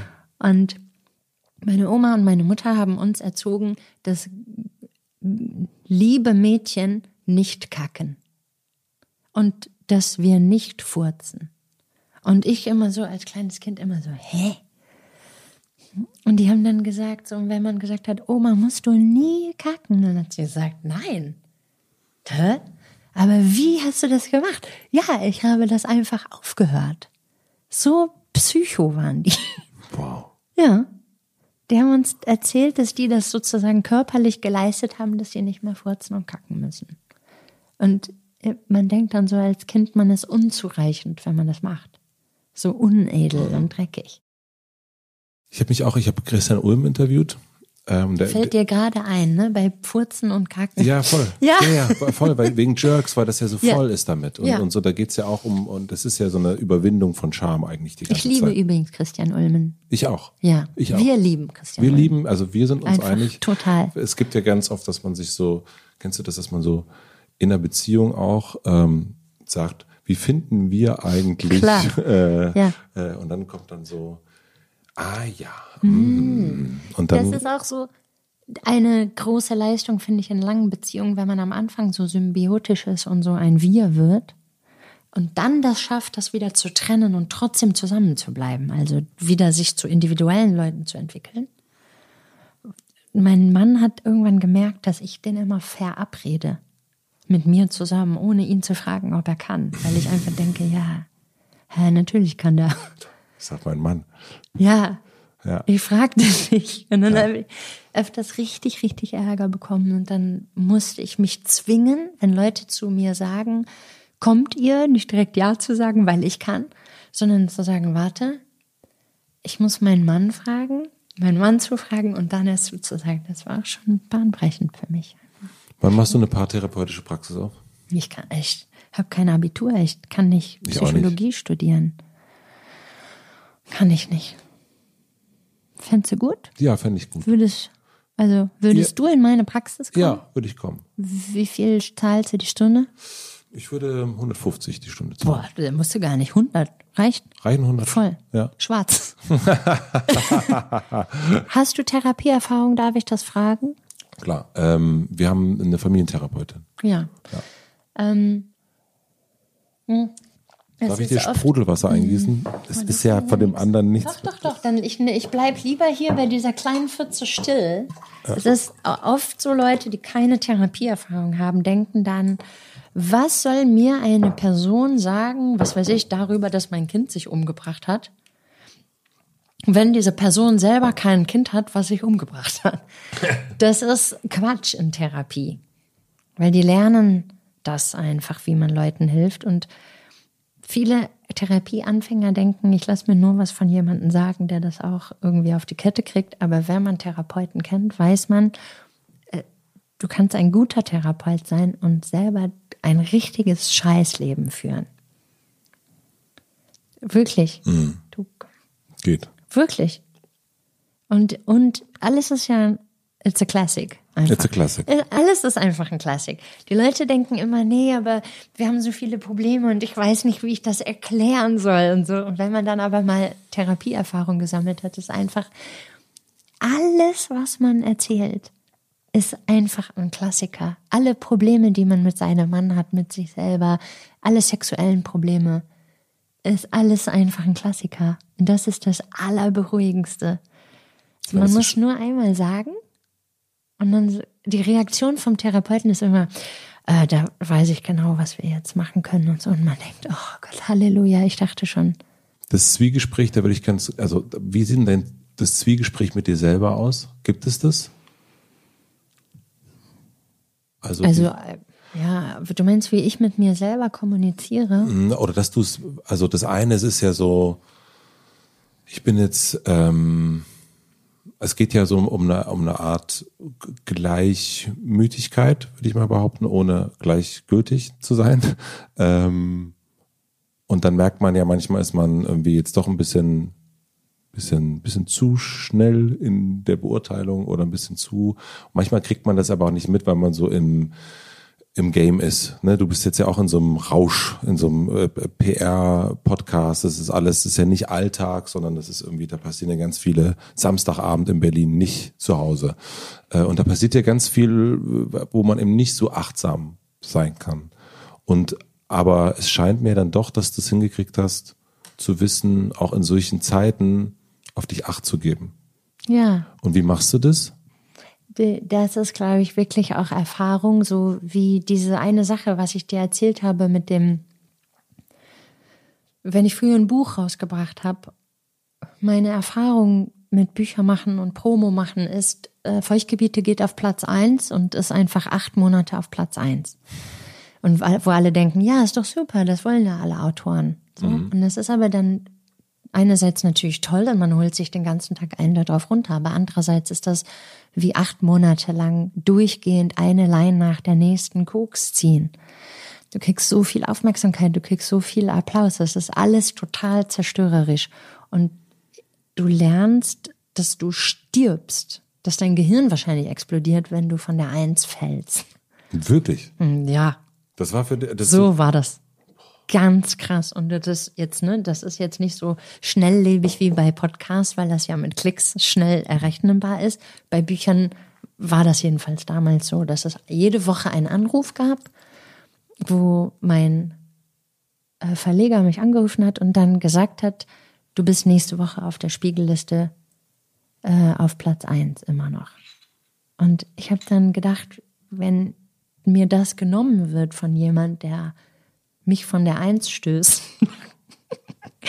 und ich habe dann gedacht, ich muss das kontrollieren und habe dann immer weiter Promo gemacht oder so. Keine Ahnung, ob, man weiß ja dann gar nicht, ob das was bringt oder ob Mund-zu-Mund-Propaganda viel mehr Bücher, was auch immer. Es ist einfach, es geht, der Erfolg wird dann zu sowas einer schädlichen Sucht, dass man bis zur Selbstaufgabe tourt mit dem Buch und Werbung macht und Fotos macht und also das ist mein Lernen von Erfolg. Und dann daraus habe ich dann gelernt, mich selber zu schützen, weil ich danach fünf Jahre brauchte, um mich davon zu erholen, von dem Schock. Man redet so, als wäre das ein Unfall. Das war für mich wie ein Unfall. Sozusagen der größte Erfolg meines Lebens hat mich so hart psychisch gefickt, dass ich fünf Jahre lang nichts mehr machen konnte. Wie geil, dass du heute so hier sitzt. Ey, das ist der oder? Hammer. Unfassbar. Das ist ja wirklich unglaublich. Und das ist wirklich, ich habe Und nochmal Respekt an Martin. Respekt, Martin, wieso sagst du so wenig? Der hat kein Mikrofon. Hat einfach er kein nickt Mikrofon. die ganze Zeit, wenn ich rede. Der ist nicht hier. Ja. Ähm, dass ich dann immer dachte, boah, das ist so schlimm, so ein Erfolg, das wünschst du deinem ärgsten Feind nicht, so schlimm. Wenn man dann denkt, das kann dir jemand wegnehmen und du denkst dann, du wirst zerstört. Und dann hast du aber was, also Dann lerne ich, dann habe ich Selbstschutz gelernt, weil dann alle gewusst haben, okay, wir dürfen nicht mehr auf Charlotte hören. Wie, dass ich gelernt habe, nur so viel zu machen, wie ich das verkraften kann. ah okay. Und dann allen um mich rum, sozusagen jetzt beruflich, aber das Gleiche gilt ja auch für privat. Dass man dann weiß, wann genug ist. Aber hörst du dann in dem Moment, Selbstschutz ja, das, lernt. aber das ist ja auch in so einem Moment, wenn jemand, du bist im Rausch so und bist Mhm. äh, und du, du scheinst ja auch ein, eine, und ich sag euch mal, äh, eine gewisse Suchtpotenzial ist ja da. Ja, ich bin der krasseste Suchtbolzen, den ich kenne. Und dann ist ja aber genau in dem Moment, äh, also da sagt ja natürlich jemand, mach mal ein bisschen weniger. Und du sagst, also das ist ja nicht das. Auf gar keinen Fall. Auf gar keinen Fall. Sag mal, bist du besch- halt die Fresse. Ja. Ja. Nee, Und- das, aber jetzt höre ich halt. Jetzt hörst du-. Ja. Und hast du, ist das außerhalb deiner, hast du so ein System auch außerhalb der Familie, Ja. was dir da hilft? Also ich habe ja nach wie vor meine Therapeutin immer, wo ich jetzt nicht so oft hingehe, aber mal, wenn es brennt, immer. Brennen privat, brennen beruflich.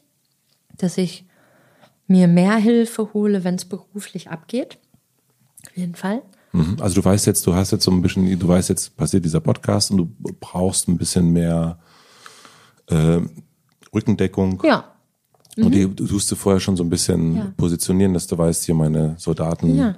Und, und das als Beispiel eine Werbung für was äh, kann drei Wochen gehen. So, dass, dass ich Pressetage mache in Städten von morgens bis abends mit Mittagspause, alle 20 Minuten Interview. Und das kann ich drei Wochen machen. Und dann äh, muss das aber aufhören. Ja. Und das wissen dann alle und dann ist es eingeloggt und aus die Maus und fertig. Ja. Und dann sagst du auch jetzt nicht mehr. Und bist du dann heute dennoch bei Spotify reingegangen und hast geguckt, ist es in den, ist das irgendwo? haben aber Leute Sachen geschrieben. ja. Also ich bin genau wegen diesem Feuchtgebiete Platz 1 Scheiße, Chartgewichse,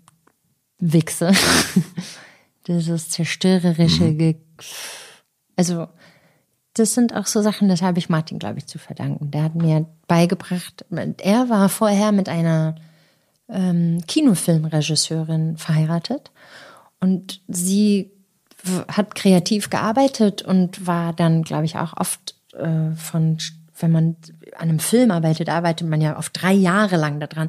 Und dann gibt es so eine große Kritik und dann ist, ist das vernichtet. Und das ist so schrecklich und ja nicht wohlwollende Kritik, sondern wo man sich fragt, was soll das? Wieso geht das überhaupt?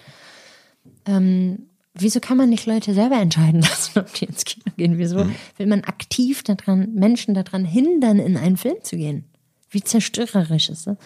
Hat er da schon gemerkt mit seiner Ex-Frau und mit mir das Gleiche gemacht? Uns, das ist lustig, ich sag einfach uns, die Ex-Frau und ich, zu schützen vor nicht wohlwollender Kritik von Menschen, die einen zerstören wollen. Und deswegen google ich mich nicht nie mehr seit 15 Jahren. Einfach gar nicht. Und du hast auch nicht so, keine Ahnung, gibst ein Interview äh, bei der Brigitte und liest das nochmal danach. Autorisieren mache ich, ja, Ja. weil weil die oft so äh, Tricks machen, wenn die so einen obszönen Witz machen im Interview, manchmal Journalisten. Und ich schon in dem, bei dem Witz so denke, "Ugh, wirklich, autorisiere ich das Interview und dann ist dieser obszöne Witz plötzlich in meiner Antwort. Und dann denke ich zu 100 Prozent habe ich diesen Witz nicht mehr. Und das muss dann auch gestrichen werden. Autorisieren lese ich gerne, einfach äh, weil, ja, es ist heikel. Ich, ich werde nach wie vor mit Sachen konfrontiert. Wirklich, manche Leute fangen Interviews an und sagen, sie haben mit 21 das und das gesagt. Wo ich so denke, dieses verkackte Internet, das ist richtig schlimm. Na, aber dafür habe ich heute eine wunderbare Sendung. Oder gestern. Ja gefunden. gut, ja, Also muss man- Sendung ist ja gut. Aber so, Aber auf der anderen Seite kann was eine 21-jährige Charlotte Roche gesagt hat, unter dem Einfluss von massiven chemischen Drogen und Alkoholkonsum, das kann man mich doch heute nicht mehr fragen. Da, dann Nee, müsste man schon bei der Frage, Sie haben mit 21, dann müsste man schon unterbrechen und sagen, könnte sein, es ist scheißegal, was ist ich mit scheiße. 21. Nee, aber ich. Oh. Soll ich mal auf den Rücken klopfen? Ich klopfe mega gerne auf den Rücken, weil das so hohl klingt. nee, also, Nee. also wenn du es möchtest, gerne, aber Nee. ich muss es nicht. Also, Ja, dann denke ich jetzt direkt wieder, das ist so gewalttätig. Nee. nee, nee, würde ich auch nicht. Aber Nee. ähm, kann es nicht total scheißegal sein? Was? Also, also diese ähm, was da im Interview war? Oder alles, alles was man eigentlich. früher gesagt hat? alles. Eigentlich, also das wäre doch eigentlich noch so der, wo man sagt, weißt du was? Also jetzt so mal ganz blöd, könnte eigentlich total egal sein. Ich habe mal den äh, Keyboarder der Band Rammstein äh, auf einem äh, auf einer Musikveranstaltung gesprochen und ich habe ihn gefragt, wie er eigentlich als so ehemaliger linke DDR-Typ damit klarkommt, dass er so als ähm, könnte ja auch vom rechten Ufer sein, ist so pressemäßig, wie er da mit dieser ganzen Kritik klarkommt. Und er hatte irgendwann, der sagte dann, naja, also viele von den Journalisten, die das so geschrieben haben, die schreiben halt gar nicht mehr. Uns gibt's noch. Und das fand ich irgendwie, dachte ich, genial. Und es stimmt ja auch. wie so eine Zermürbungstaktik. Das ist eine totale. Das- Und Stell dir mal vor, der hätte früher schon so, wäre früher schon so cool und souverän gewesen und hätte schon damals in Jung gedacht, ich überlebe euch. ich überlebe euch einfach komplett alle. Das ist richtig lustig. Weißt du, an was mich das erinnert? Es gibt, kennst du Komodo-Varan? Nein, ist das was Christliches? Dann kenne ich es nicht. Ja. Das ist wirklich was Christliches? Nein, das ist ein Tier. So eine riesige Echse. Komodo-Varan. Also, das ist jetzt, so habe ich es mir gemerkt, es kann auch alles falsch sein. Der, der mag gerne Fleisch und ist eine riesige Echse, so groß wie du ungefähr. Aber auf vier Beinen natürlich. Und der hat einen giftigen Speichel und der geht dann zu einer, so einem Rindviech und beißt einfach so ein bisschen ins Bein. Nichts passiert. Das Rindviech geht einfach weiter und der Komodo-Varan geht einfach tagelang hinterher. Und das bisschen Gift, was da reingegangen ist, dauert einfach viele, viele Tage. Und irgendwann. Und irgendwann fällt die Kuh um und weiß nicht, wie ihr geschieht und endlich kann er die essen. Und genau so ist der Keyboarder von Rammstein. Und du auch ein bisschen. Ja, einfach. Ja. Das heißt, wir beißen dem Journalisten bei einem Interview, bei einer unangenehmen Frage nur ein bisschen ins Bein, der denkt, hä, kaum glaube, gemerkt. Und dann gehen wir dem Journalisten fünf Jahre lang hinterher. Ich glaube, was man ja vergisst, ähm, ist das, das Gedächtnis. Das finde ich einen richtig schönen Satz. Was man vergisst, ist das Gedächtnis. Ja, man vergisst es, glaube ich. Man vergisst, dass Sätze, die man sagt, eine viel größere oder schreibt, die, dass die eine viel größere Wirkung haben. Du meinst jetzt als Journalist vergisst man das? Alles oder, Mögliche. Oder als ja, Interview Mutter, Mutter, Vater, alle möglichen. Also man ist ja permanent irgendwie ausgesetzt von Sätzen. Ah. Und ich glaube, man, man vergisst, dass die wirklich eine Wirkung haben. Ja. Dass das wirklich was macht unter Umständen. Groß wie klein. Mhm. Und das, ähm, das dann, und das, ich mag das ehrlich gesagt auch an Filmen. Ich mag das auch an Arya Stark, dass die einfach so ihre Liste hatte. Äh, Das ist natürlich irgendwie so auch, da habe ich mich auch gefragt, warum finde ich das eigentlich so gut? Ja, weil Äh. du so bist wie die. Ja, weil man dann und denkt so, ja, jeder hat ja so seine kleine Liste. Und die ist halt irgendwie so mit so einem kleinen Spitzenmesser hingegangen und hat die einfach äh, äh, abgemurkst. Und ich, ähm, Also ich habe, ähm, so, also ich war früher ein großer Fan von Louis C.K. bevor, Bevor ich erfahren habe von seinen Hobbys, die der im Büro gemacht hat und Backstage mit anderen Comedians und Auszubildenden, Praktikantinnen und so. Mm, Und eine der prägendsten Nummern von seinem Stand-up für mich war, dass er eine Nummer darüber gemacht hat, dass sein Freund, der Flugangst hat, ihn immer aus dem Flugzeug angerufen hat, den Louis C.K. dann. Und Louis C.K. einfach aus Spaß immer gesagt hat, ich glaube, du stürzt ab. Und der Freund ist immer ausgerastet und gesagt, hör auf, das zu sagen, weil wenn man Angst hat, hat man oft auch magisches Denken oder ist abergläubisch. Und dann hat Louis C.K. immer gesagt, so nur weil ich dir wünsche, dass du stirbst, wird es ja nicht passieren. Ich habe schon sehr, sehr vielen Leuten den Tod an den Hals gewünscht. Und das passiert ja einfach bei keinem. Also kann ich dir, meinem Freund, der mit Flugangst im Flugzeug sitzt, wünschen, dass du abstürzt, aber es wird nicht passieren, weil ich diese Macht nicht habe. Das finde ich richtig gut. Und ich habe auch sozusagen, äh, also wenn mich jemand richtig verletzt und ich sehr, sehr wütend bin, wünsche ich auch, dass der stirbt. Also das ist ja, glaube ich, was ganz Kindliches. Ich glaube, Kinder machen das ja auch, wenn die so st- erste Streits mit der Mutter haben, wünschen die sich im Kopf, ich hasse meine Mutter so sehr, ich will, dass die stirbt. Und dann haben die wieder ein ganz schlimmes, schlechtes Gewissen. Wie kann man das nur denken, weil man muss die Mama lieb haben und so. Und es sind auf jeden Fall schon einige Leute gestorben, wo ich gehofft habe, dass die sterben. Aber nur einfach ganz harmlos aus dem beruflichen Umfeld oder so. So, die mir richtig auf den Sack gegangen sind. Ja, aber natürlich nicht wegen mir. Aber jetzt, das ist ja so, wenn man älter wird, sieht man ja Leute sterben. Und es wird ja immer mehr. Man sagt ja, die Einschläge kommen immer näher und werden immer mehr, bis man irgendwann auch selber getroffen wird. Und mich haben Leute schon bei der Arbeit so wütend gemacht, dass ich auch so wie eine Liste habe, einfach nur von Leuten, denen ich den Tod an den Hals wünsche, aber natürlich nichts mache.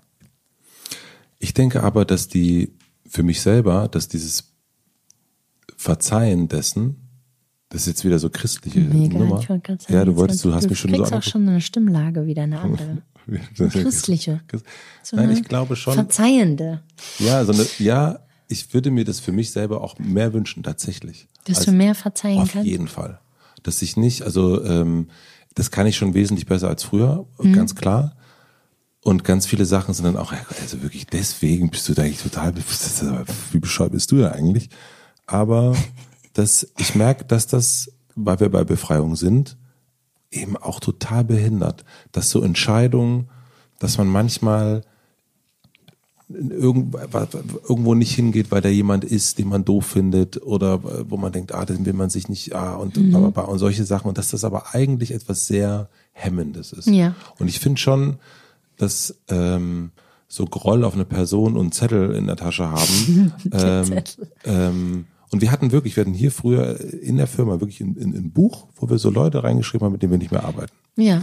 Und ähm, Ja, das kenne ich aber auch. Also jetzt zum Beispiel bei mir ist das ziemlich eine ziemlich lange Liste von Fotografen, lustigerweise alles Männer, wo man auch früher hätte drauf kommen können, dass ich einfach besser mit Fotografinnen arbeite. Ich finde, ähm, Fotografieren ist oft sehr intim, also auch wenn man angezogen ist. Hm, Dieses so nah, wie die einem kommen und die Gesichtsausdrücke, die man macht und so.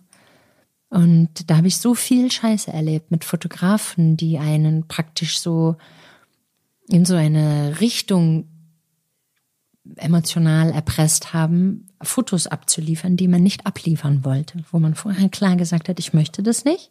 Und am Ende sind doch so Fotos entstanden. Also es klingt jetzt alles wie nackt, ist es aber nicht.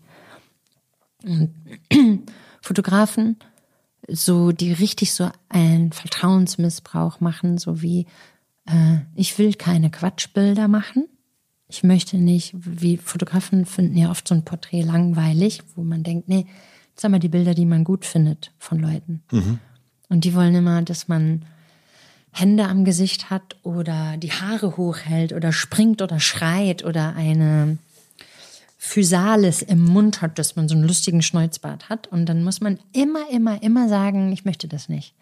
Ich will so nicht rüberkommen. Ich möchte nicht das erfüllen, wie du mich siehst oder was du gerne hättest, was du für ein Bild von mir hast.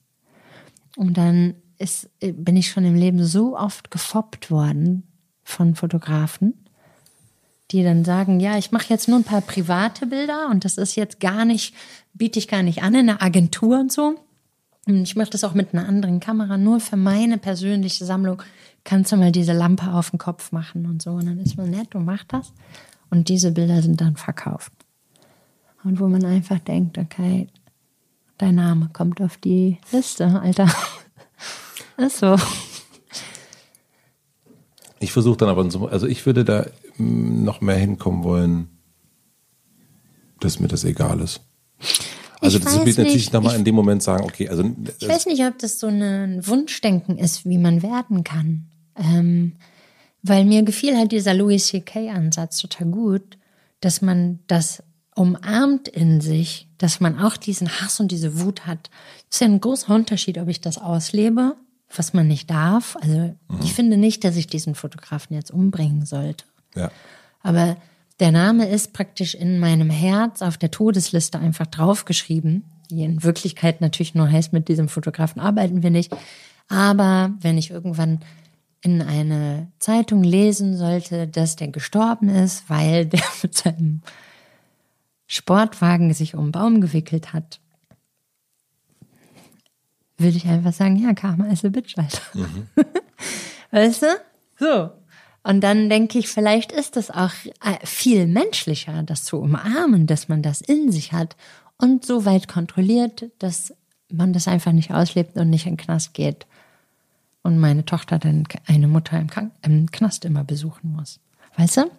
Und also ich habe früher immer, wo ich noch viel, viel wütender und super viel aggressiver und gestörter war, zu meiner Therapeutin immer gesagt, wieso gibt es so Gurus, die so die innere Mitte gefunden haben und dann Leuten sagen, wie die richtig leben? Und dann hat sie mir gesagt, das sind die Gestörtesten. Es gibt niemanden, der die Mitte gefunden hat. Und ich sagte, oh, ach so. Die, das ist ein Fake das sind oft die aggressivsten, so hinter geschlossenen Türen oder die, weiß ich nicht, Leute ausbeuten oder so. Hast du manchmal Angst vor Karma? Nee. Gegen mich? Nee. Ja, auch mit der, also auch mit deiner Geschichte, ne, dass man ja so. Ach so, also, dass also, mir das passiert ist. Ja. als Strafe? Nee, da komme ich nicht drauf. Also, Gut. Gut. Gut. Jetzt erst, seitdem du das sagst. Gott, oh Gott, oh Gott. So ein Arsch, ey. So ein Arsch. Wie, Mir noch nie jemand gesagt. Nein, aber man, wenn man, also zum Thema Optimieren, du versuchst dich ja auch ein Stück weit zu einem, wenn, also nicht, dass du das schon wärst, aber es geht ja irgendwie um ein guter, befreiter Mensch sein. Ja. Ja. Und ähm, dann äh, ha- hat man ja dann auch keine, bietet man ja auch sehr wenig Angriffsfläche für äh, Karma-Angriffe und all das. Also man ist ja Ja, du meinst, ob man deswegen das werden will? Mhm.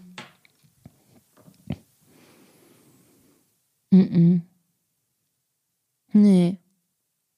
Nee, nee, nee. Also, weil man sagt immer so, Karma is a bitch.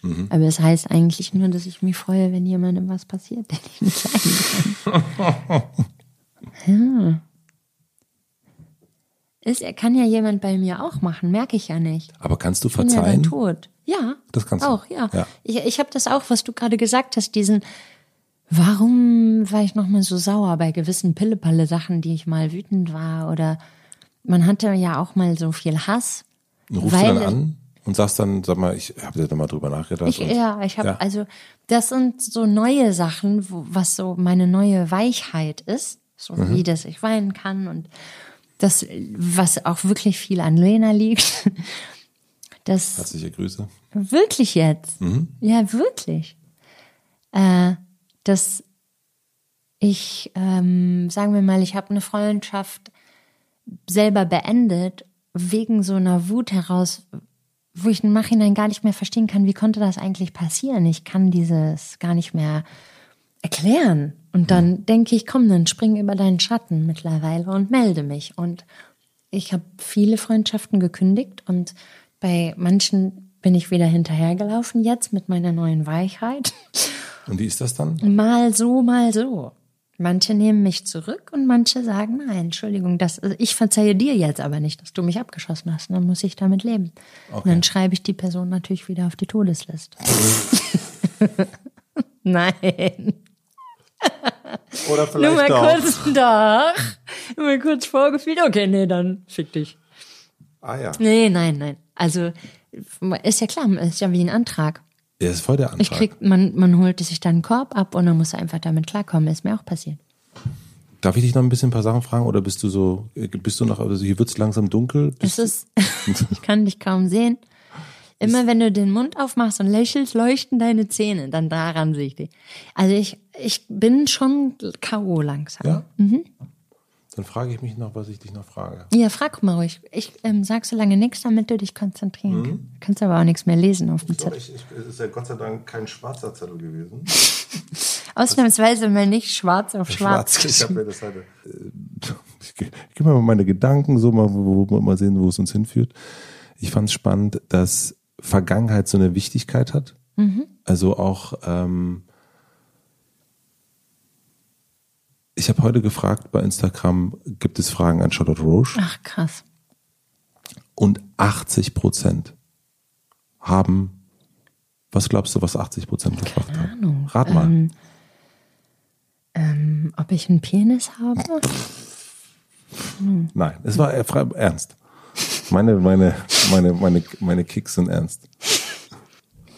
Summa summarum. Was wollen 80? 80 Prozent wollten das Gleiche wissen. Wollen das wollen eine sehr Wollen, ähnliche Richtung. Wollen eine sehr ähnliche Richtung. Und es ist tatsächlich. Ach, ich, ah, ja, ich weiß. Wegen Jan Böhmermann. Ja. Ja, klar. Es ja. ist total Ich habe krass. erst was Sexuelles gedacht und dann habe ich über den Autounfall gedacht. Und dann, ja, klar. Jan. Ja, Warum ist das- auch, ist immer so. Warum ist das so wichtig? Erstmal direkt ein äh, Stressräuspern. äh, weil das niemand bekommt. Die Antwort. Und deswegen ist das so wie der, die, die Gold, das goldene Kalb und der heilige Gral. Das macht alle wahnsinnig, dass wir nicht darüber reden. Und deswegen So, ist das ganz so, einfach. Das, ah, okay. So funktioniert, funktioniert ja eigentlich dann eigentlich alles. Ja. Ja, aber wie, was sollen wir jetzt machen? Ich kann es nicht beantworten. Nee, ich, also das ist mir total, Ach das so, ist mir das ist dir- völlig, das ist mir Ist dir völlig, scheißegal, dass alle deine Leute. nee, mir, also ich, also ich Du wusstest, jetzt, da gibt's nichts, ne? ich bin ja total, also ich bin ja nicht bescheuert. Also, also, You can't always get what you want. ne? that's true. Es ist so. Einfach. Nicht immer. Bist du, also du hast gesagt, das hast du nicht äh, gesagt mit 21. du hast gesagt, dass du sehr äh, entwurzelt aufgewachsen bist. Ja. Und im gleichen Interview, es war eine Brigitte, fand ich wirklich ein sehr gutes Interview, hast du gesagt, dass du immer an die Wurzeln gehst. Ja, krass. Und ist das, ist das so damit, ist es wirklich Das so ist mir noch nie aufgefallen. Krass. Also, ich habe das, ich habe das von Roger Willemsen gelernt. Ich habe ähm, also dieses so, das zu benennen äh, und zwar so positiv, was manche ja dann immer so äh, sagen, "Hey, die bricht immer Tabus und oh, die ist so eklig und so.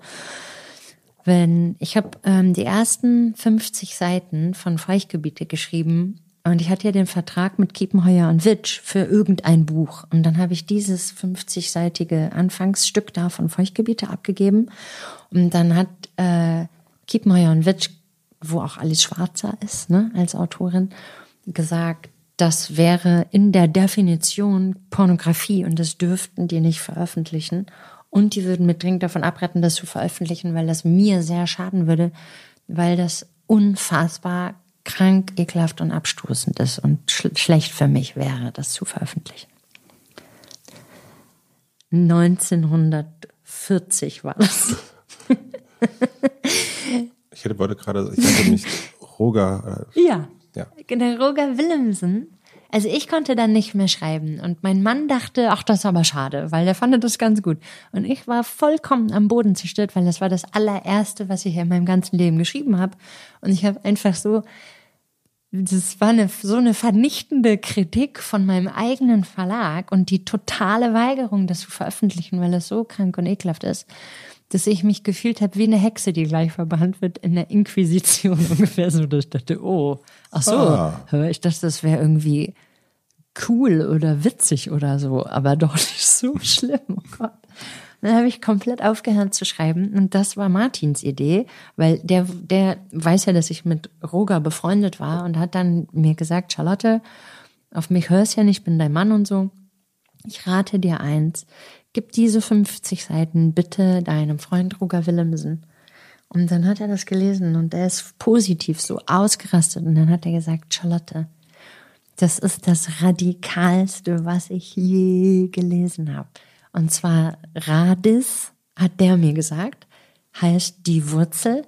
Radikal heißt an die Wurzel gehen. Und dann, wenn man sich das alles so vorstellt, was das alles heißt, Peniswurzel, Zahnwurzel, an die Wurzel gehen, vom Zahn, alles Rüben rausziehen, alles mögliche, was das alles heißt, an die Wurzel gehen, Rades, radikal sein. Und das habe ich ganz oft im Kopf. dass du das sein musst. Ja, ich will, ich will immer an die Wurzel gehen. Auch bei mir, auch bei meinen Problemen. Immer, immer. So schnell wie möglich. Wenn ich merke, die Wurzel ist vergammelt, dann muss die Wurzelbehandlung sofort ausgeführt werden, damit der Rest nicht verschimmelt. Geil. Das ist, finde ich, richtig gut, dass wir dahin gekommen sind. Das freut mich richtig, weil das so eine, äh, ähm, weil ich jetzt, glaube ich, tatsächlich nochmal verstanden habe, warum du das machst. Dadurch. Was hast du gemacht? War das dein Fingernagel? Ich habe mal meinen Finger gebrochen gerade. Vor Freude habe ich, mir- vor Freude habe ich mir gerade war- meinen Finger gebrochen. Du Das- hast, du hast das so gesagt und dann baute sich so eine Energie im Körper auf, dass du deinen Kugelschreiber einfach durchgebrochen hast, was das jetzt noch kein Mensch geschafft hat, weil der ist aus Stahl. Das ist, ähm, Ein Mont Blanc. das ist ein Mont Blanc. Roger Williamson, Sie schulden mir ein Mont Blanc. Mont Blanc. Mont Blanc. Mont, Game of Thrones. Game of Thrones. Ja. Ah. Aber das ist schön, wenn man sowas weiß. Oder? Also das ist doch das größte, mit das größte Geschenk, dass man so weiß, okay, das ist jetzt mein, ähm, das ist mein Nordstern und das ist nun mal, so ist es nun mal, da müssen wir jetzt alle durch und so bin ich und äh, ich, ich, ich, ich mute das vielleicht zu, aber so ist es nun mal. Das weißt du dann aber schon sehr lange, demnach. Ja, ja. Und, und ich finde es auch immer interessant, dass oft dann jemand anders kommen muss, um einem das zu erklären, was man eigentlich macht. Das passiert ja oft, auch mit Kritiken und so. Crazy. Und ich mag auch gerne Pastinaken, Rettich, Radieschen und Möhren. Es ist ja alles Das, Wurzelgemüse. das, danke. Ja, ich will es nur nochmal zusammenfassen, weil ich dachte, ich, ich kann ja deinen Gesichtsausdruck nicht mehr sehen. man, also man muss sagen, hier ist es wirklich stockdunkel gerade drin. Also man sieht, wir sehen uns, also ich sehe auch nur noch deine Zähne Ja. und deine ähm, ich, ich, Kette, wobei ich nicht mehr erkennen kann, ob es eine totale, so eine Proll-Goldkette ist oder ob das eine schöne ähm, Eine schöne Dam- Kette. Eine, eine schöne Damenkette ist, die jetzt einfach nur prollig aussieht durch den, durch das, durch das Dings. Also gemeint ist es prollig. Ich, also Gut. die Absicht war prollig. Proll. Ja. Ich habe drei schnelle Fragen fürs Ende. Nee, oh nee. Das ist, äh, das geht ganz schnell. Ja. Ähm, Ich meine nur immer, das ist immer so ein Druck, dieses, nein, nein, du kannst. Nee, man darf nachdenken. man darf zum einen nachdenken und es kann auch, ich will's, ich habe jetzt drei schnelle Fragen gesagt. Hast du dir die gerade ausgedacht oder hast du die dir auswendig gelernt vom Zettel? Die stehen, die stehen hier. Die hab ich, das ist, äh, und, ähm, und du kannst auch Zeit lassen, ich, es ist nur im Respekt deiner Zeit, sozusagen. Das ist, also, ne? Ähm, Du hast keine Anschlussaufnahme von einem Podcast, dass jemand hinter dem Vorhang hier steht und du gleich noch was aufnimmst. nee. Und ich habe, es auch nicht jemand. Wenn ich weg will, nur, wenn wir aufhören, nur weil ich aufhören will. Ja, ja, ja. So, okay, Voll. ich wollte nur Und- noch mal nachfragen. Ja, ja. Und ähm, deswegen jetzt die drei Fragen. Vielleicht sind es vier. Äh, was lernst du gerade, was du noch nicht so gut kannst? Ja, Podcasts machen. Oh, das kannst du ja jetzt nicht erzählen. Natürlich. Nein, Hä? Charlotte Rouge. Ich habe eine einzige Stunde Podcast aufgenommen. Ich lerne das gerade. Ja, wirklich? Ja, richtig doll. Und was musst du da noch lernen? Ja, Du hast es doch jetzt ganz gemacht. viele Sachen gemerkt, was ich nächstes Mal anders machen will. Zum Beispiel? Mehr zuhören. Nicht nur darauf konzentrieren, weil wir waren sehr aufgeregt und es war sehr heiß. Äh, was ich als nächstes sagen will, sondern noch mehr darauf eingehen, was Martin sagt. Das muss ich lernen erstmal. Nicht, nicht im Privatleben, oh Gott, sondern nur im Podcast. Privat auf keinen Fall zuhören, da ist Nee, alles kein- total super. Kein okay. Bock. KB, kein Bock. Kein Bock. Ähm, auch ein bisschen, ein bisschen eine christliche Frage. Gerne, wirklich. Ähm. Je mehr du so zeigst, dass du ein Christ bist, umso geiler finde ich dich. Umso mehr entsprichst du meinem Beuteschema. Ist so. Weil ich denke, dieser arme, verwirrte Christ muss umgedreht werden.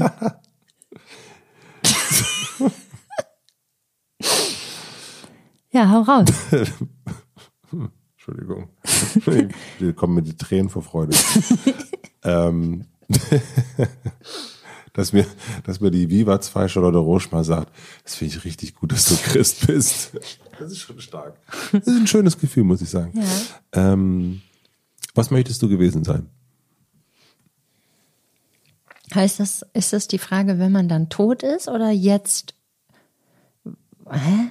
Sag mal kurz, ist das Plusquamperfekt oder Imperativ? Ich habe kein Abitur. Ja, ja, ich auch nicht. Deswegen sitzen wir ja hier. Aber Also deswegen sitzen wir, sind wir auch so doof, dass wir, wir können nicht das Licht anmachen. Ähm, sag mal, weißt du, wie man Licht anmachen kann? Nein, ähm, nee, ich glaube schon eher, also ich würde es also jetzt im, im Moment jetzt gefragt, was ich bis jetzt verpasst habe oder was ich gerne an was anderes geworden wäre oder gewesen wäre. Ich verstehe wirklich jetzt nicht. Oder heißt das, wenn ich tot bin, was ich dann will, was Leute über mich sagen? Ja. Zweiteres. Also ich will ja eigentlich nicht so viel vorgeben, aber ich würde es so interpretieren. Zweites. Wenn ich tot wäre, was die Leute über mich sagen.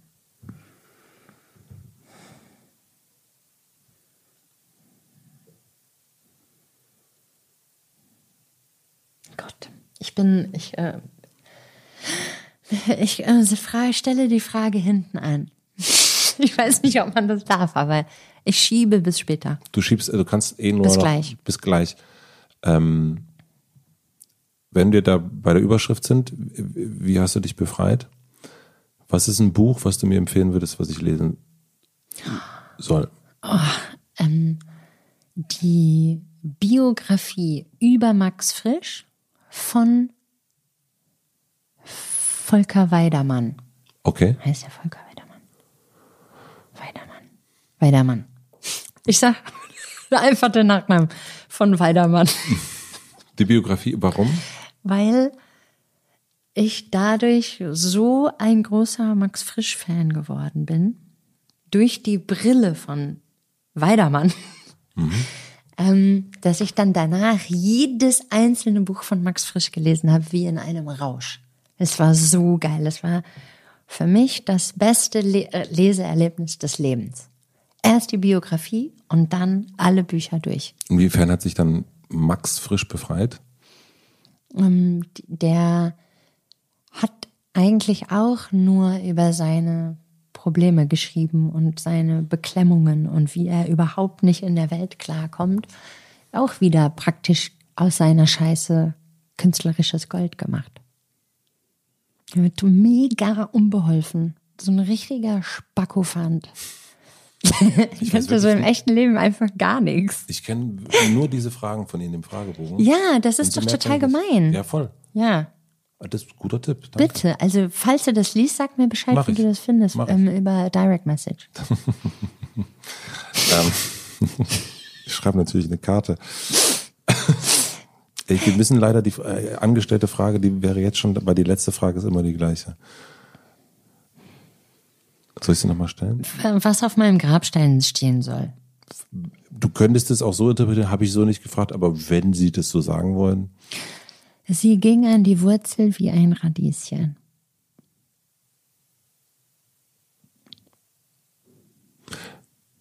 also du möchtest, was möchte ich gewesen sein? Ein Radieschen. Ja. Ja. Und das ist interessant, weil man ja die Radieschen von unten betrachten als Pseudonym nimmt für Sterben, Todsein. Wirklich? Ja, hä? ja, in Cowboy-Filmen sagt man, wo ist denn der Chacomaco oder so? Und dann sagt man, der guckt die Radieschen von unten an. Das, also man kann Radieschen ja wirklich nur von unten angucken, wenn man in der Erde liegt. Die wachsen ja in der Erde. Mein Ja, ja. Helf mir doch mal ein bisschen. Ja, nee, nein, nein, ist gut, ist gut. Ja. Ich möchte ein Radieschen gewesen sein. Saugeil. Ja? Ja. Geil. Ja. Ich habe die letzte Frage. Oh, hä? Ich dachte, ich hatte die schon. Nee, das jetzt kommt die letzte Frage. Ach, krass. Jetzt kommt die letzte Frage. Ich habe eine riesige Plakatwand für dich. Imagination ist gefragt. Ähm, am Alexanderplatz. Fällt, da fällt der Stift. Da ist Ähm, dein äh, gebrochener Finger da ist runtergefallen. mein gebrochener Finger ist runtergefallen, Leute. Ja. Und du darfst entscheiden, welcher Satz oder welches Wort dort für eine Woche zu lesen sein wird. Was würdest du drauf schreiben?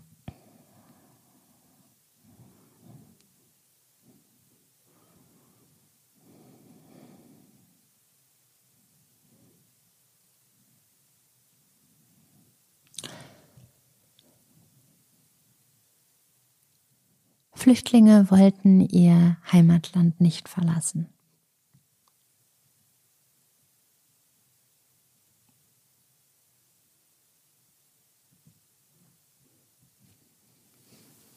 Den schreib mal drauf. Ja, cool. Freue ich mich. Eine Woche aber nur. Wer ist dann die Woche drauf dran? Das ist irgendwie. Und wer war vor mir dran? Das wird die Zeit zeigen. Das, das, Das ist eine Frage, Charlotte, das wird nicht beantwortet. vor dir war, glaube ich, ich, vielleicht war Christian Ulm vor dir, Ah, das finde ich aber gut. der geschrieben hat, der Tod ist eine Unverschämtheit und gehört verboten. Das, das ist komisch, weil das hat auch schon mal ein, ein Freund von mir, ein alter Verleger, gesagt. Und das fand ich richtig strange. Dass man empört ist über den Tod, weil dann denke ich so, dann hat man aber einiges im Leben nicht gecheckt. Und ich habe ähm, in dem Moment, als er das gesagt hat, habe ich gedacht, super, da müssen wir uns auf jeden Fall nochmal treffen. Das will ich wissen, warum das so eine Frechheit ist. Ja. Ja. Und ich denke die ganze Zeit, also ich, ich denke so, mein ganzes Leben beschäftige ich mich so damit, dass wir geboren sind, um zu sterben. Und dann denke ich, wie kann man sein ganzes Leben so tun, als wäre der Tod nicht da? Und ja, ich habe mich richtig aufgeregt, als der Verleger, der so alt ist, dass der bald stirbt, gesagt hat, der Tod ist eine Unverschämtheit. Da habe ich gesagt, mit denen angeguckt und gedacht, also ich hoffe nicht, dass ich mit über 70 solche Faxen sage. Hm. Ja. Es war mir eine Freude. Ich fand es total schön. Ja, mir auch. Ich hoffe, das hast du gemerkt, dass ich das schön fand. Ich fand es richtig schön. Ich habe das hat, ähm, ähm, mein Bedenken ist nicht eingetreten. Was hattest du denn nochmal für ein Bedenken? Hast du mir das gesagt? Mein Bedenken war, dass, dass wir nicht in Schwung kommen. Ich hatte so, ich hatte die, weil es so eine, ich habe ja gemerkt, wie viele Interviews du gemacht hast. Mhm. Und dann ist man ja irgendwie so leer gequatscht. Und ich weiß, dass ich ja so quasi mit der Letzte bin, der jetzt irgendwie mit dir redet. Der Letzte klingt direkt so. Nein, aber. Abwertend. Nein, nee, das ist Zeitlich. Zeitlich. Ich finde das ja aber auch gut. Ich mag ja. mal Erster oder Letzter. Finde ich super. Aber wir haben fast keine Themen auch nur angeschnitten, die in den Interviews Thema waren. Das ist, das freut mich sehr. Das ist wirklich. Das freut mich sehr. Das hast du gut gemacht. Ähm, ich habe am Anfang habe ich dir nicht gesagt, ähm, dass es eine 24-stündige Widerrufsregel gibt. Das heißt, wenn es irgendwas gibt, was du bis morgen noch blöd fandest, dann. Ich kann dir jetzt schon sagen, dass zu 100 Prozent ich nicht anrufen werde morgen. Sonst bei Instagram, Direct Message. ich werde keine Direct Message zu diesem Thema schreiben. Sehr gut. Charlotte, vielen herzlichen Dank. Ich danke dir. Vielen, vielen Dank. Schön bei dir. Danke. Musik das war das Wiederhören mit Charlotte Roche. Ich hoffe, ihr habt genauso viel Freude daran, diese Folge jetzt zu hören, nochmal zu hören vielleicht oder zum ersten Mal zu hören. Wie ich gerade, das war die letzte Folge aus dem kleinen Best-of-Programm im Hotel Matze. Nächste Woche geht es hier aktuell weiter. Am Mittwoch, am 1.2.2023 gibt es hier eine neue Folge. Ich freue mich total auf das Jahr mit euch, mit den vielen, vielen Gästen. Ich habe schon wirklich eine tolle, tolle Liste zusammen und äh, bin richtig aufgeregt. Wir hören uns wieder nächste Woche. Bis dahin einen schönen Tag, eine gute Nacht. Euer Matze.